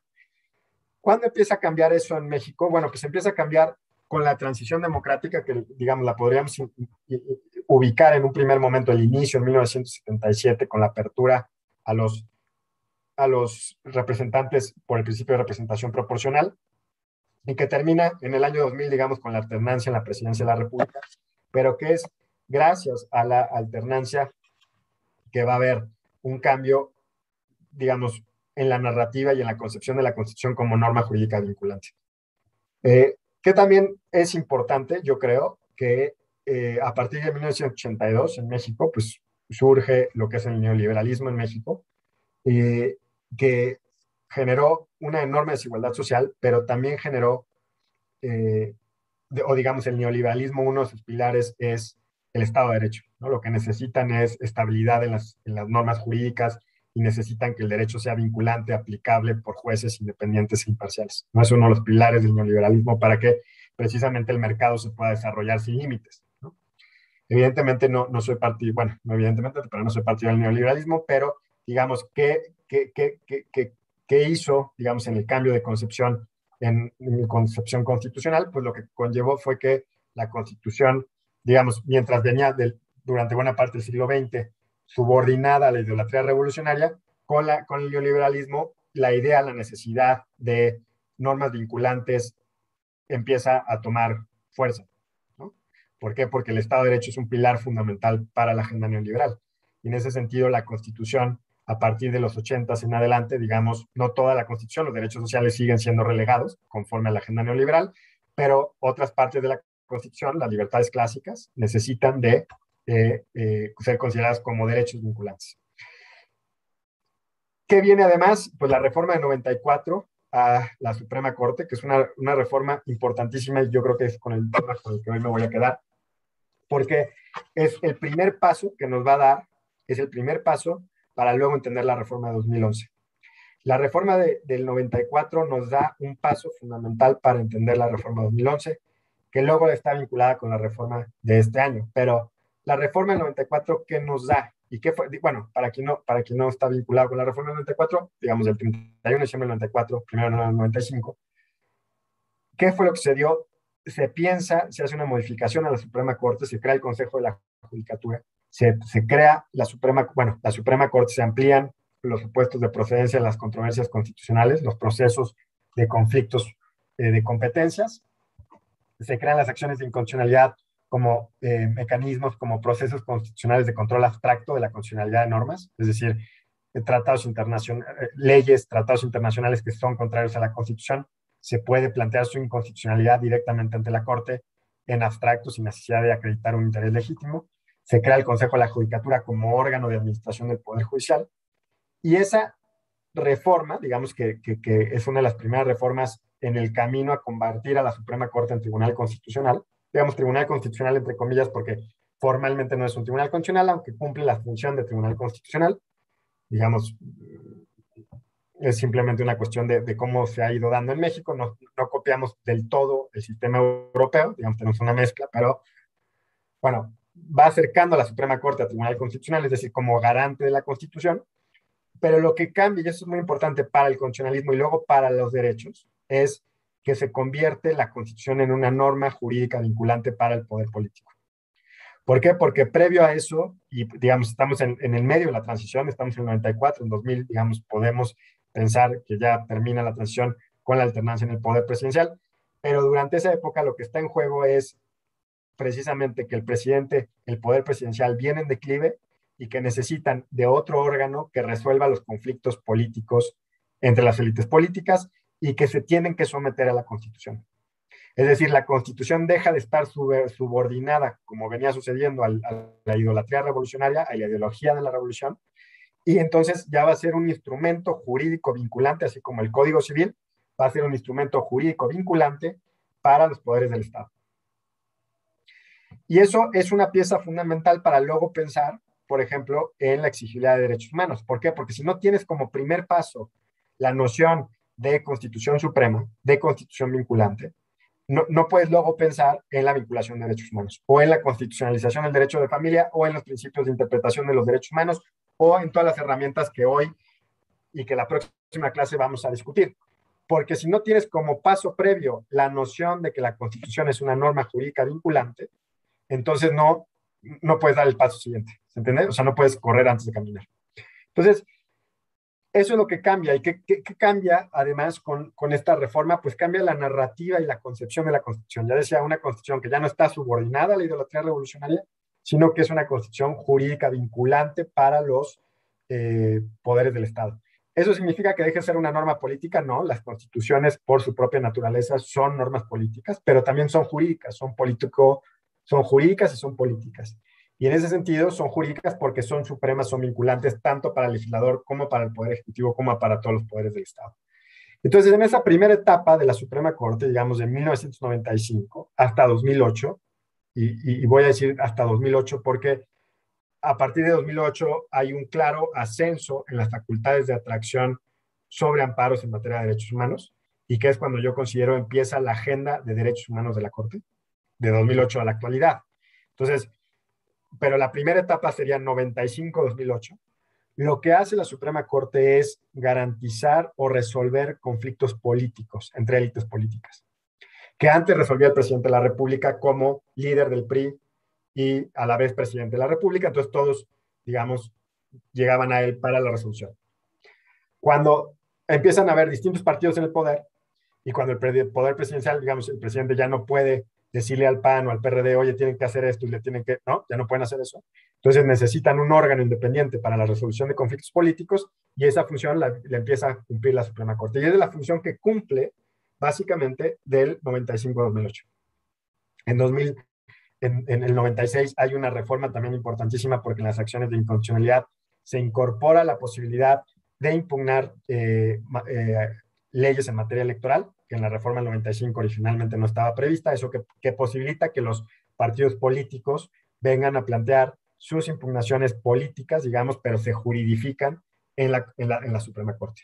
Entonces, la Suprema Corte empieza a jugar un papel muy importante del 95 al 2008 de resolver conflictos políticos.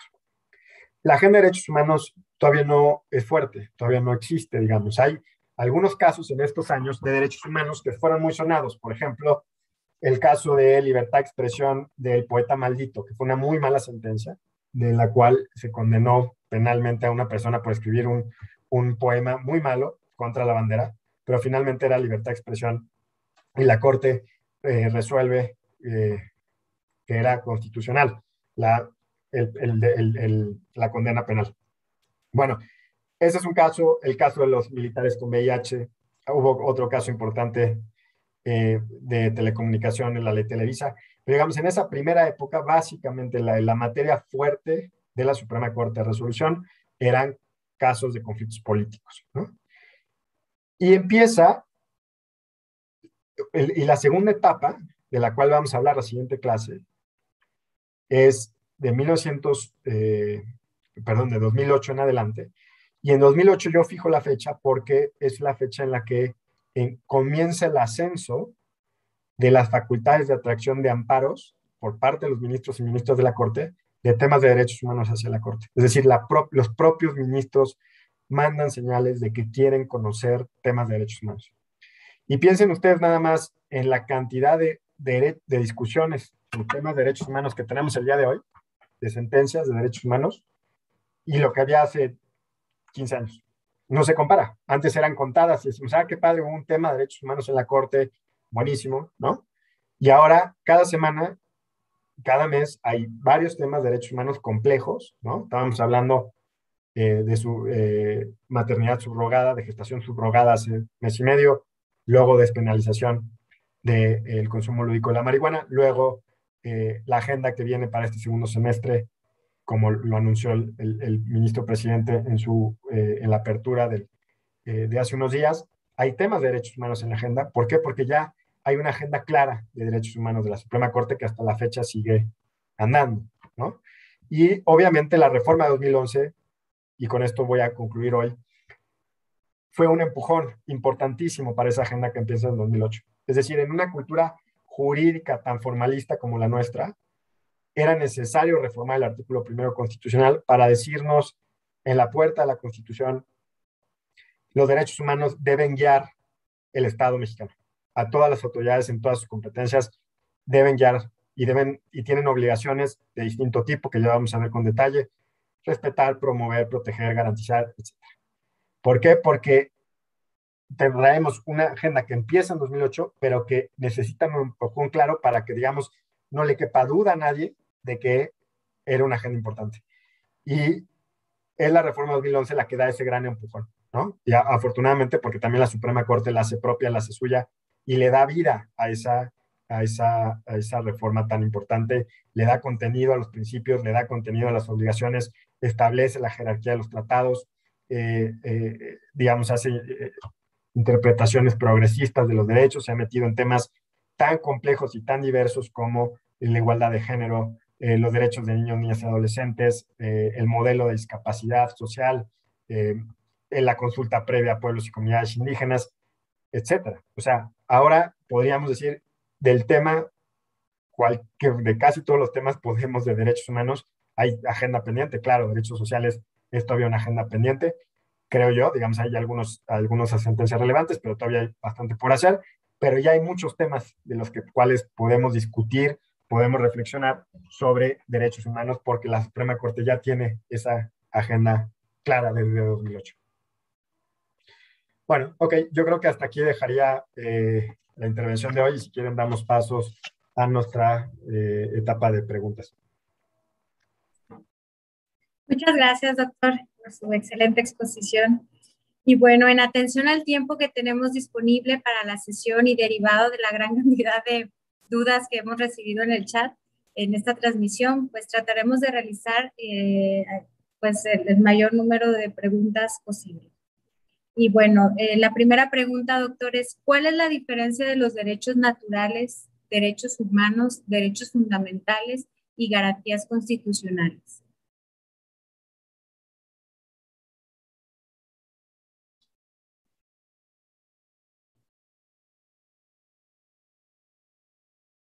¿Quieres que hagamos una sola, eh, Gabriela? ¿Te parece una? O, juntamos, no sé cómo. Ah, bueno, bueno, le, le, puedo hacer unas cuatro, ¿le parece? Sí.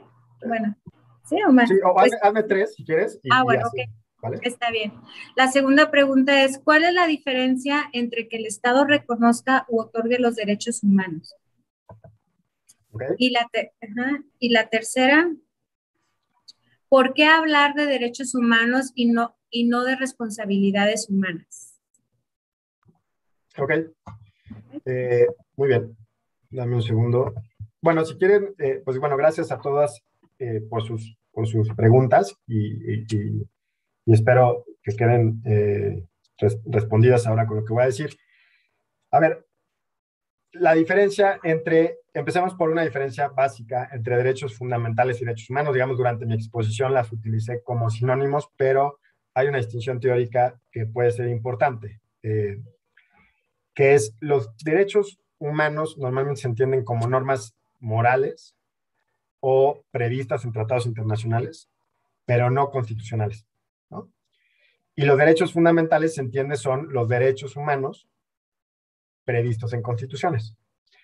Ahora, digamos, esta es la discusión, la distinción teórica. Lo que pasa es que nuestra constitución el capítulo primero habla de derechos humanos. Entonces utilizó la noción, digamos, eh, no es equivocada, simplemente utilizó la noción de derechos humanos. Pero eh, en algunos teóricos van a encontrar ustedes que se puede, que se puede distinguir entre derechos fundamentales y derechos humanos de esta manera. Ahora, los derechos naturales era la, la forma en la que los revolucionarios del siglo XVIII se referían a los derechos.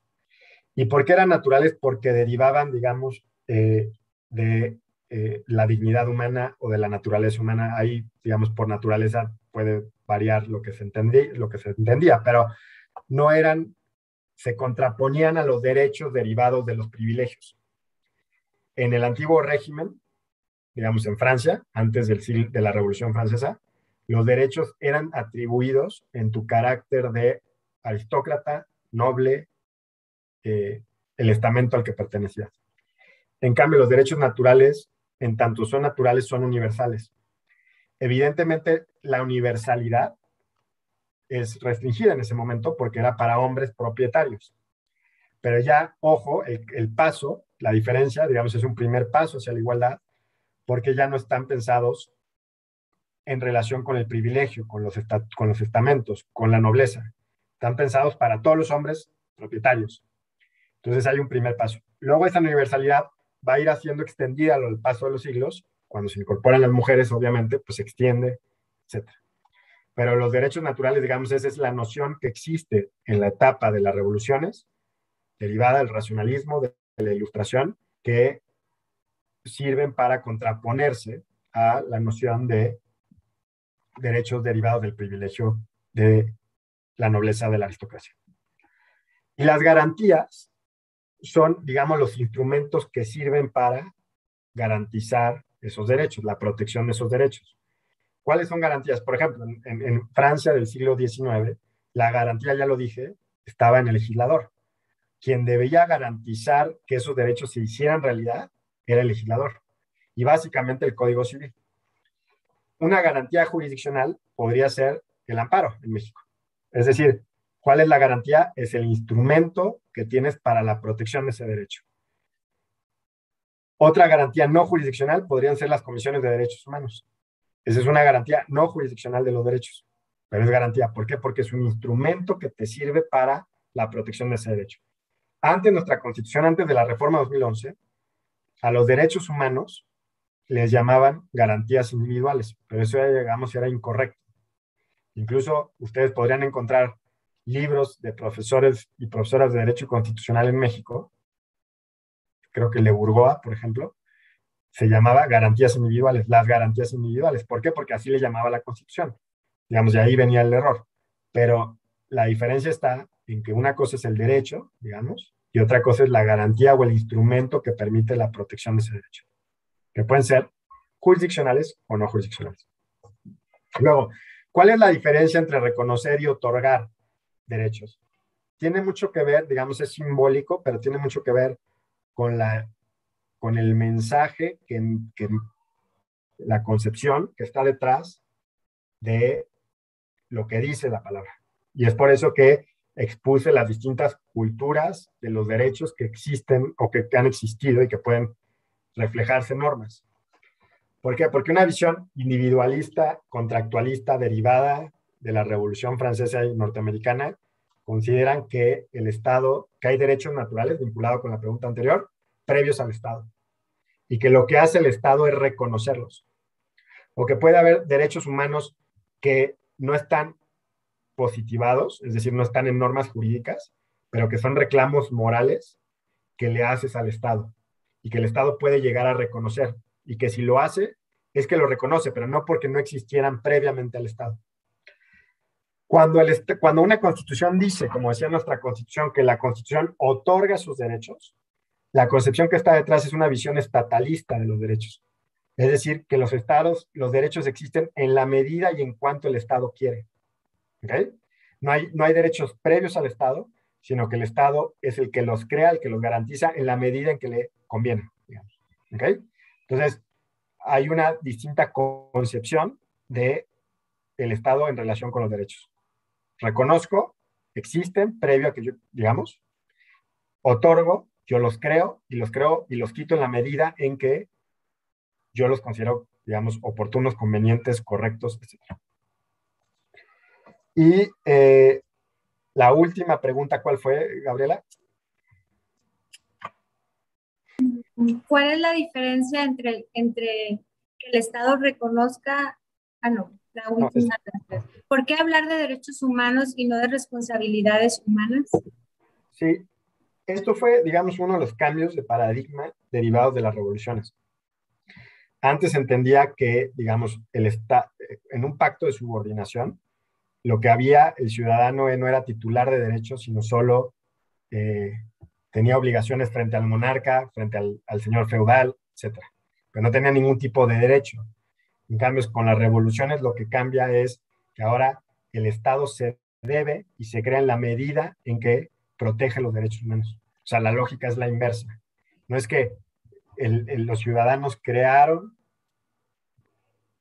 o sea, bajo la noción de pacto, los ciudadanos crean y se subordinan al monarca, más bien al contrario, en, en, una noción individualista y contractualista del Estado, digamos, de los derechos, es el Estado el que se le debe a los ciudadanos.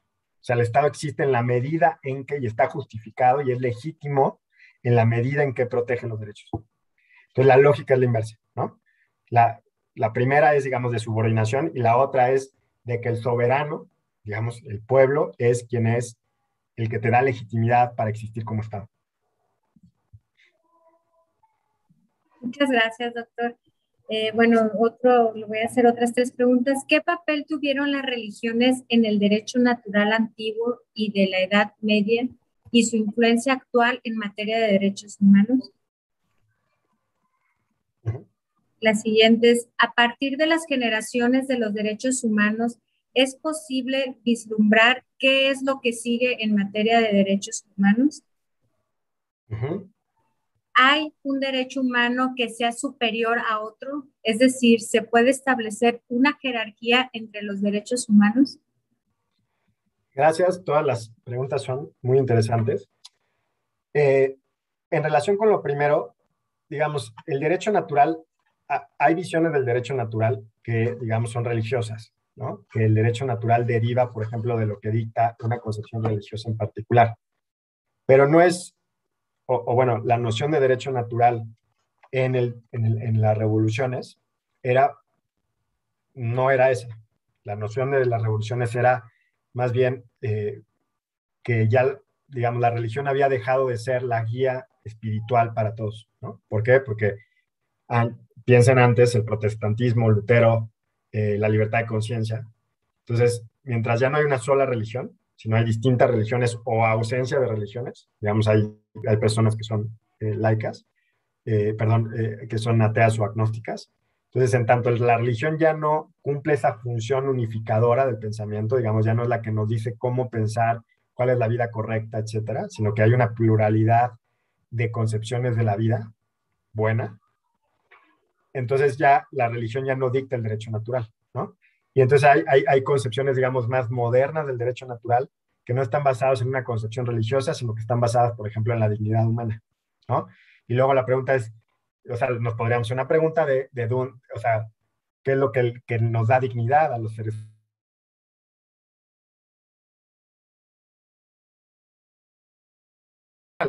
o podríamos hablar también de la dignidad de los animales, pero bueno, ¿por qué nos distinguimos si sí somos titulares de derechos nosotros y ellos no, o de los mismos derechos? Entonces ahí podrían haber respuestas de que porque nosotros somos seres racionales y en tanto somos seres racionales, entonces somos hijos.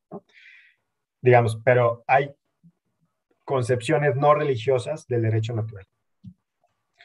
Pero también las hay religiosas, ¿no? O sea, ahí depende, digamos, tu adscripción.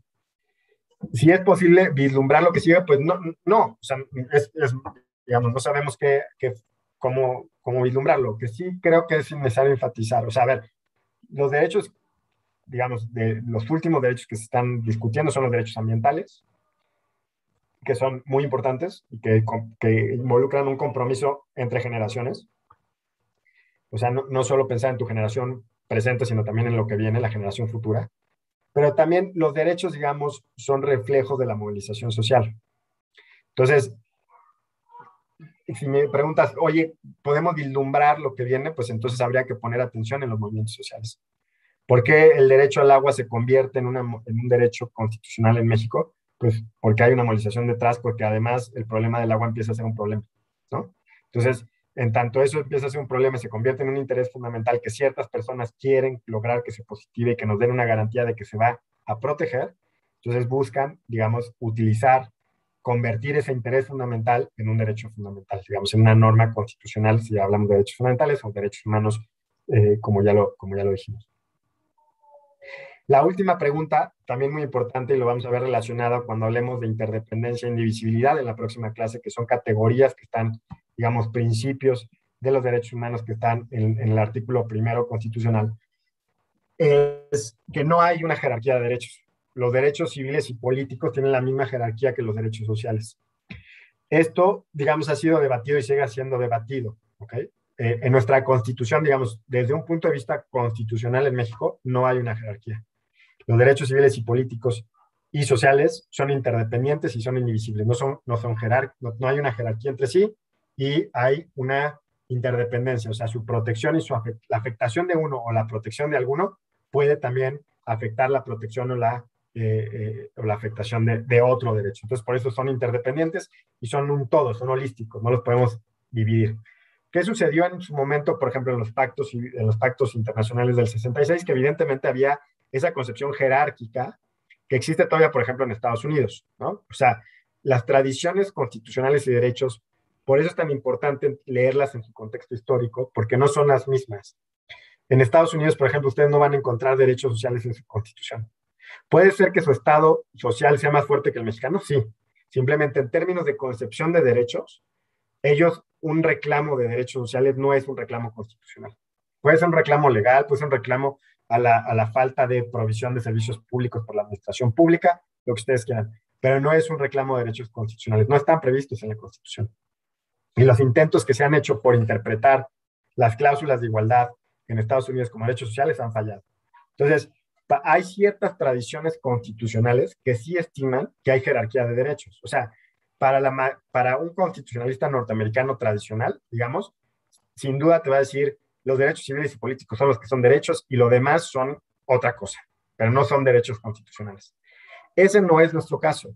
¿Por qué? Porque nuestra revolución, ya lo decía, nuestra revolución de, de, de, de 1910 incorporó los derechos sociales como una de sus principales agendas, ¿no? Y, y, eso, digamos, a pesar de todas las vicisitudes que ya mencioné de por qué no se cumplieron en buena medida en el siglo XX y que tenemos, digamos, hay una amplia deuda sobre los derechos sociales, pues deriva con cuestiones políticas y de diseño institucional también. Pero, pero en términos de jerarquía no hay jerarquía. Ahora, eso no significa que no haya concepciones o concepciones políticas que quieran que a pesar de que en la Constitución no haya una jerarquía legal, o sea, jurídicamente no podemos decir que en México hay una jerarquía entre derechos, eso no significa que cierto tipo de interpretaciones quieran subordinar unos a otros. Por ejemplo, ya mencioné que el neoliberalismo en, en los 70s y en adelante jugó un papel importante, o digamos, fue en ascenso junto con el, el derecho internacional de los derechos humanos. El derecho internacional de los derechos humanos los, Jessica White, por ejemplo, una de sus críticas es precisamente que le, se enfocó en defender en la esfera internacional solo los derechos civiles y políticos y subordinando fuertemente los derechos sociales porque, digamos, iba en paralelo con la agenda neoliberal. Y esto no sería ajeno a nuestro debate constitucional mexicano. ¿eh? Ustedes pueden ver intelectuales, digamos, no, es caso de decir nombres, pero ustedes pueden ver intelectuales mexicanos que son, digamos, que defienden una agenda neoliberal y que evidentemente los derechos que le preocupan son la libertad de mercado, el derecho a la propiedad, la libre contratación. Y consideran que eh, los derechos sociales, el derecho a la educación pública, la salud pública, etcétera, son, digamos, retórica constitucional o eso deben ser considerados. Entonces, por más allá de que nuestro régimen constitucional no hay esa jerarquía, no van, o sea, no hay, no, no, quita, digamos, que haya gente que quiera seguir defendiendo la prioridad de ciertos derechos, digamos, de libertad de mercado, propiedad, etcétera, en nuestro régimen constitucional. Muchas gracias, doctor. Eh, bueno, continuamos. ¿Considera usted que nuestra constitución tiene todos los elementos de una sociedad futura que cumple y reconozca los derechos humanos? Actualmente, ¿cuál es el modelo que rige en el mundo respecto a la aplicación de los derechos humanos? ¿Cuál es la relación entre libertad y autonomía? ¿Son interdependientes como cualidades de los derechos humanos? Gracias. Eh, a ver, la, las constituciones son perfectibles siempre, no, no, no, son no son un instrumento acabado, ¿no? ¿Por qué? Porque son, digamos, son productos de seres humanos con, con, con todo lo que eso implica, digamos. Eh, y, y, están llenas de tradiciones distintas. Piensen en la Constitución mexicana, en su origen era una constitución de contenido netamente social, pero ahora es una mezcla de ideologías muy fuerte. O sea, la agenda, digamos, las reformas del neoliberalismo de los últimos 30 años tienen una, un reflejo importantísimo en la Constitución. Entonces, si tú me dijeras cuál es la identidad constitucional de la Constitución mexicana, no te la sabría decir. ¿Por qué? Porque ya hay una mezcla de, de muchas ideologías ahí presentes. Y si tiene todo, no, no, no sé si tiene todo, creo que no. Pero digamos, eso es normal en cualquier constitución, o sea, cualquier constitución es perfectible y de hecho eh, las reformas constitucionales permiten eso, o sea, aprender y modificar lo que no ha servido o eh, mejorar lo que se puede mejorar, ¿no? Entonces, para eso sirven las reformas o incluso la expedición de nuevas constituciones, ¿no? Esto no es, digamos, para eso fueron pesados esos instrumentos. ¿Hay un modelo en el mundo de aplicación de derechos? No, no hay un solo modelo ya yo aquí dije modelos históricos, pero hay hay modelos presentes de aproximación a los derechos. Y esta, esta pregunta puede ser, digamos, es tan amplia que puede ser, puede ser respondida desde muy diversos frentes, ¿no? Eh, por ejemplo, por, por, hacerte un contraste rapidísimo entre modelos, digamos, hegemónicos eh, del constitucionalismo de los derechos. Eh, ya mencioné el, el, modelo de la posguerra europeo, su base está en Alemania, digamos, son quienes son la meca, digamos, de ese modelo, del cual de hecho hemos abrevado mucho en México, ¿no? De, los últimos años hemos incorporado nociones como el test de proporcionalidad, ya lo decía, oponibilidad de derechos fundamentales frente a particulares, hemos eh, eh, la dignidad humana, libre desarrollo de la personalidad, los derechos humanos como orden objetivo de valores y no solo como derechos subjetivos. Todas esas son categorías del derecho constitucional alemán. Un fuerte tribunal constitucional alemán, ¿no? ese, es el modelo alemán. ¿no? Hay un tribunal constitucional ajeno al Poder Judicial, que es el que hace el control de constitucionalidad de la ley, y básicamente fue pensado o inspirado en el modelo kelseniano. El otro modelo fuerte, digamos, es el norteamericano. El modelo norteamericano de control difuso de convencionalidad, cualquier juez de convencionalidad, perdón, de constitucionalidad, cualquier juez puede hacer control de constitucionalidad. No hay una acción directa, es una cuestión incidental en el proceso. Eh, la Suprema Corte de Estados Unidos es la cabeza del Poder Judicial, no es un tribunal constitucional ajeno. Eh, no tienen el test de proporcionalidad, ellos tienen otras, el balancing, por ejemplo, y tienen además, eh, tienen además la categorización, digamos, hay una forma de aproximarse a los derechos categorizando si esto es libertad de expresión o no, ¿no? Y no tanto una aproximación de proporcionalidad tienen una distinta concepción de la democracia, una democracia representativa, liberal, mientras que la democracia, la concepción de la democracia en Alemania es una concepción más militante, digamos que, que, tiene, que tienes que limitar a las mayorías para que no suceda lo que sucedió en el nazismo. Pero, ¿por qué surgen estos modelos? Y esto es importantísimo, esta es una de las lecciones de, la, de, la, de esta primera sesión, es porque los modelos atienden a distintos dramas o distintos problemas en su momento histórico. O sea, digamos, no hay una sola forma de entender el constitucionalismo, no hay una sola forma de entender los derechos, porque cada una se va forjando en su contexto histórico, en sus problemas particulares. Entonces, en Estados Unidos el problema de, 1900, de, fines del siglo, del siglo XVIII era los parlamentos, era el parlamento inglés y luego, ¿no? Ese fue su problema al que quiso hacer frente. Luego el modelo alemán de la segunda posguerra lo que quiso hacer frente es al nazismo. Nuestro modelo o bueno, nuestra constitución original del 17 a lo que quería hacer frente o a lo que quería responder a los reclamos de las clases eh, populares, etcétera. Entonces, en esa medida, no existe un solo, o sea, digamos, existen modelos hegemónicos que han influido mucho, el norteamericano y el alemán han, digamos, migrado sus ideas constitucionales a todo el mundo y por eso nosotros nos movemos con esas, con esas ideas, ¿no? Ahora, eso, ok, eso es lo que quisiera decir.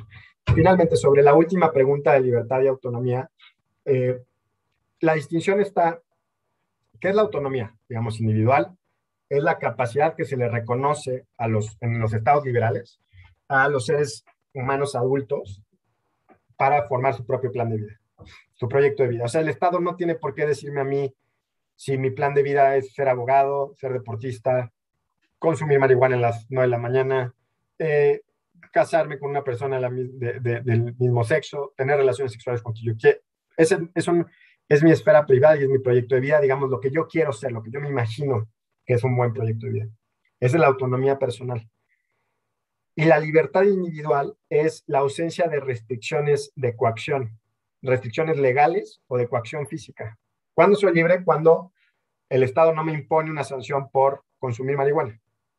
Esa es una, si me la impone es una restricción a mi libertad, ¿no? Porque acuérdense que derivada de la tradición liberal, se presume la libertad, lo que no está prohibido está permitido. Entonces, si me lo restringe, en principio es una restricción a mi libertad. Puede ser justificada, pero es una restricción a mi libertad, ¿no? O sea, son preguntas distintas. Ahora, ¿toda restricción a la libertad conlleva una restricción a la autonomía? No necesariamente.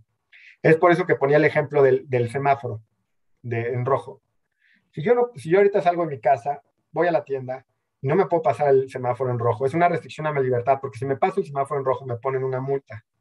Pero no podría decir que es una, una restricción a mi autonomía, porque en realidad no tiene nada que ver con mi proyecto de vida si yo me paso el semáforo en rojo no. ¿Cuándo sí sería una restricción a mi, a mi autonomía? Por ejemplo, si el Estado me prohibiera ser abogado. Y yo en mi proyecto de vida considero que el proyecto de, de lo que quiero ser en la vida, lo que me da sentido a mi vida es ser abogado. ¿Se entiende? Entonces, ahora puede haber restricciones a la libertad, digamos, legales, que conlleven una restricción a mi autonomía. ¿Cómo sucedería? Que el día de mañana expiden una norma que prohíbe el ejercicio de la abogacía. ¿Hay una restricción a mi libertad? Sí, porque hay una, y digamos, imponen una sanción a quien se atreva a ser abogado o ejerza como abogado.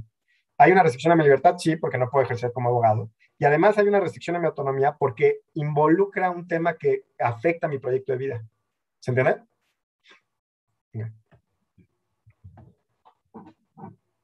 Muchas gracias, doctor. Pues ya por el tiempo yo creo que le haría las últimas tres preguntas, ¿le parece? Sí. Sí como ciudadanos, ¿qué es lo que tenemos frente al Estado, libertad o autonomía? ¿Se puede señalar que los derechos sociales garantizan la dignidad humana? Y la última, ¿considera que en México ya se encuentran reconocidos los neuroderechos de la misma forma en que se plantea en otros países? Ok. La última pregunta, Gabriela, no, sabría cómo contestarla. Entonces, eh, les voy a contestar las dos primeras. La primera es si la libertad y la autonomía están garantizadas frente al Estado. Sí, en México tenemos un derecho a la libertad y un derecho a la autonomía. De hecho, el libre desarrollo de la personalidad como derecho fundamental que reconoció la Corte en el Amparo Directo 6-2008, pero ese es un derecho fundamental, por ejemplo, que en Alemania está en su constitución. Nada más que en nuestro caso fue la Suprema Corte que en el Amparo 6-2008 sobre identidad de género creó ese derecho fundamental y ese derecho fundamental protege tanto nuestra libertad como nuestra autonomía.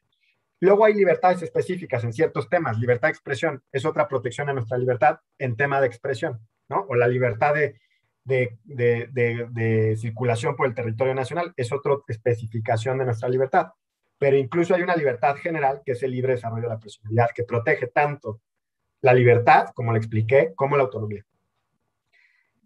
Y el otro punto es, los derechos sociales están vinculados con la dignidad, sin duda. La lógica, digamos, la idea es que tú no puedes vivir una vida digna si no tienes las condiciones materiales para ejercer tus otras libertades. Oye, es que yo quiero ser abogado, pero no tengo las condiciones mínimas, o sea, no, no puedo pagarme una escuela privada. Si no existe, no existe el derecho a la educación pública, yo no puedo ir, por más oportunidad, que, por más libre que tú me digas que soy de elegir cualquier profesión que yo quiera, y por más autónomo que tú digas que yo puedo ser en perseguir mi plan de vida, si el Estado no provee de un una educación pública, yo no puedo acceder, porque no tengo dinero para pagarme eh, la universidad privada. Entonces, los derechos sociales están relacionados con la dignidad, sí, todos los derechos humanos están vinculados con la dignidad, y aquí lo que pretenden los derechos sociales es que la igualdad de oportunidades, que esas libertades civiles y políticas que nos prometen los otros derechos se hagan realidad, ¿no? Porque tenemos las condiciones materiales mínimas para poder ejercer esas libertades. Yo creo que con eso, Gabriela, eh, terminaría y, agradezco a, las preguntas que me hicieron. Y si quedó alguna pendiente, pues nos vemos el, viernes, ¿no? Para, para continuar con esto. Muchas gracias, doctor, por su participación, por esta experiencia y ponencia, perdón. Y bueno, este, a nombre de la Dirección General de Casas de la Cultura Jurídica de la Suprema Corte de Justicia de la Nación, agradecemos la invaluable participación del doctor Roberto Niembro Ortega, Asimismo, muchas gracias a las personas intérpretes de lenguas de señas que nos acompañaron durante esta transmisión. Y antes de concluir, les recordamos que la siguiente sesión del diplomado se llevará a cabo el próximo viernes 6 de agosto, en la que el doctor Roberto eh, Miembro Ortega continuará con la exposición del tema Introducción a los Derechos Humanos, segunda parte, en la plataforma del diplomado y en la página de las Casas de la Cultura Jurídica encontrarán el vínculo de acceso a la siguiente transmisión. Muchas gracias a todas las personas que se conectaron el día de hoy. Nos vemos en la próxima transmisión. Gracias, doctor, de nuevo por estar aquí con nosotros y pues que pasen muy buenas noches a todos. Muchas gracias. Gracias. Bye.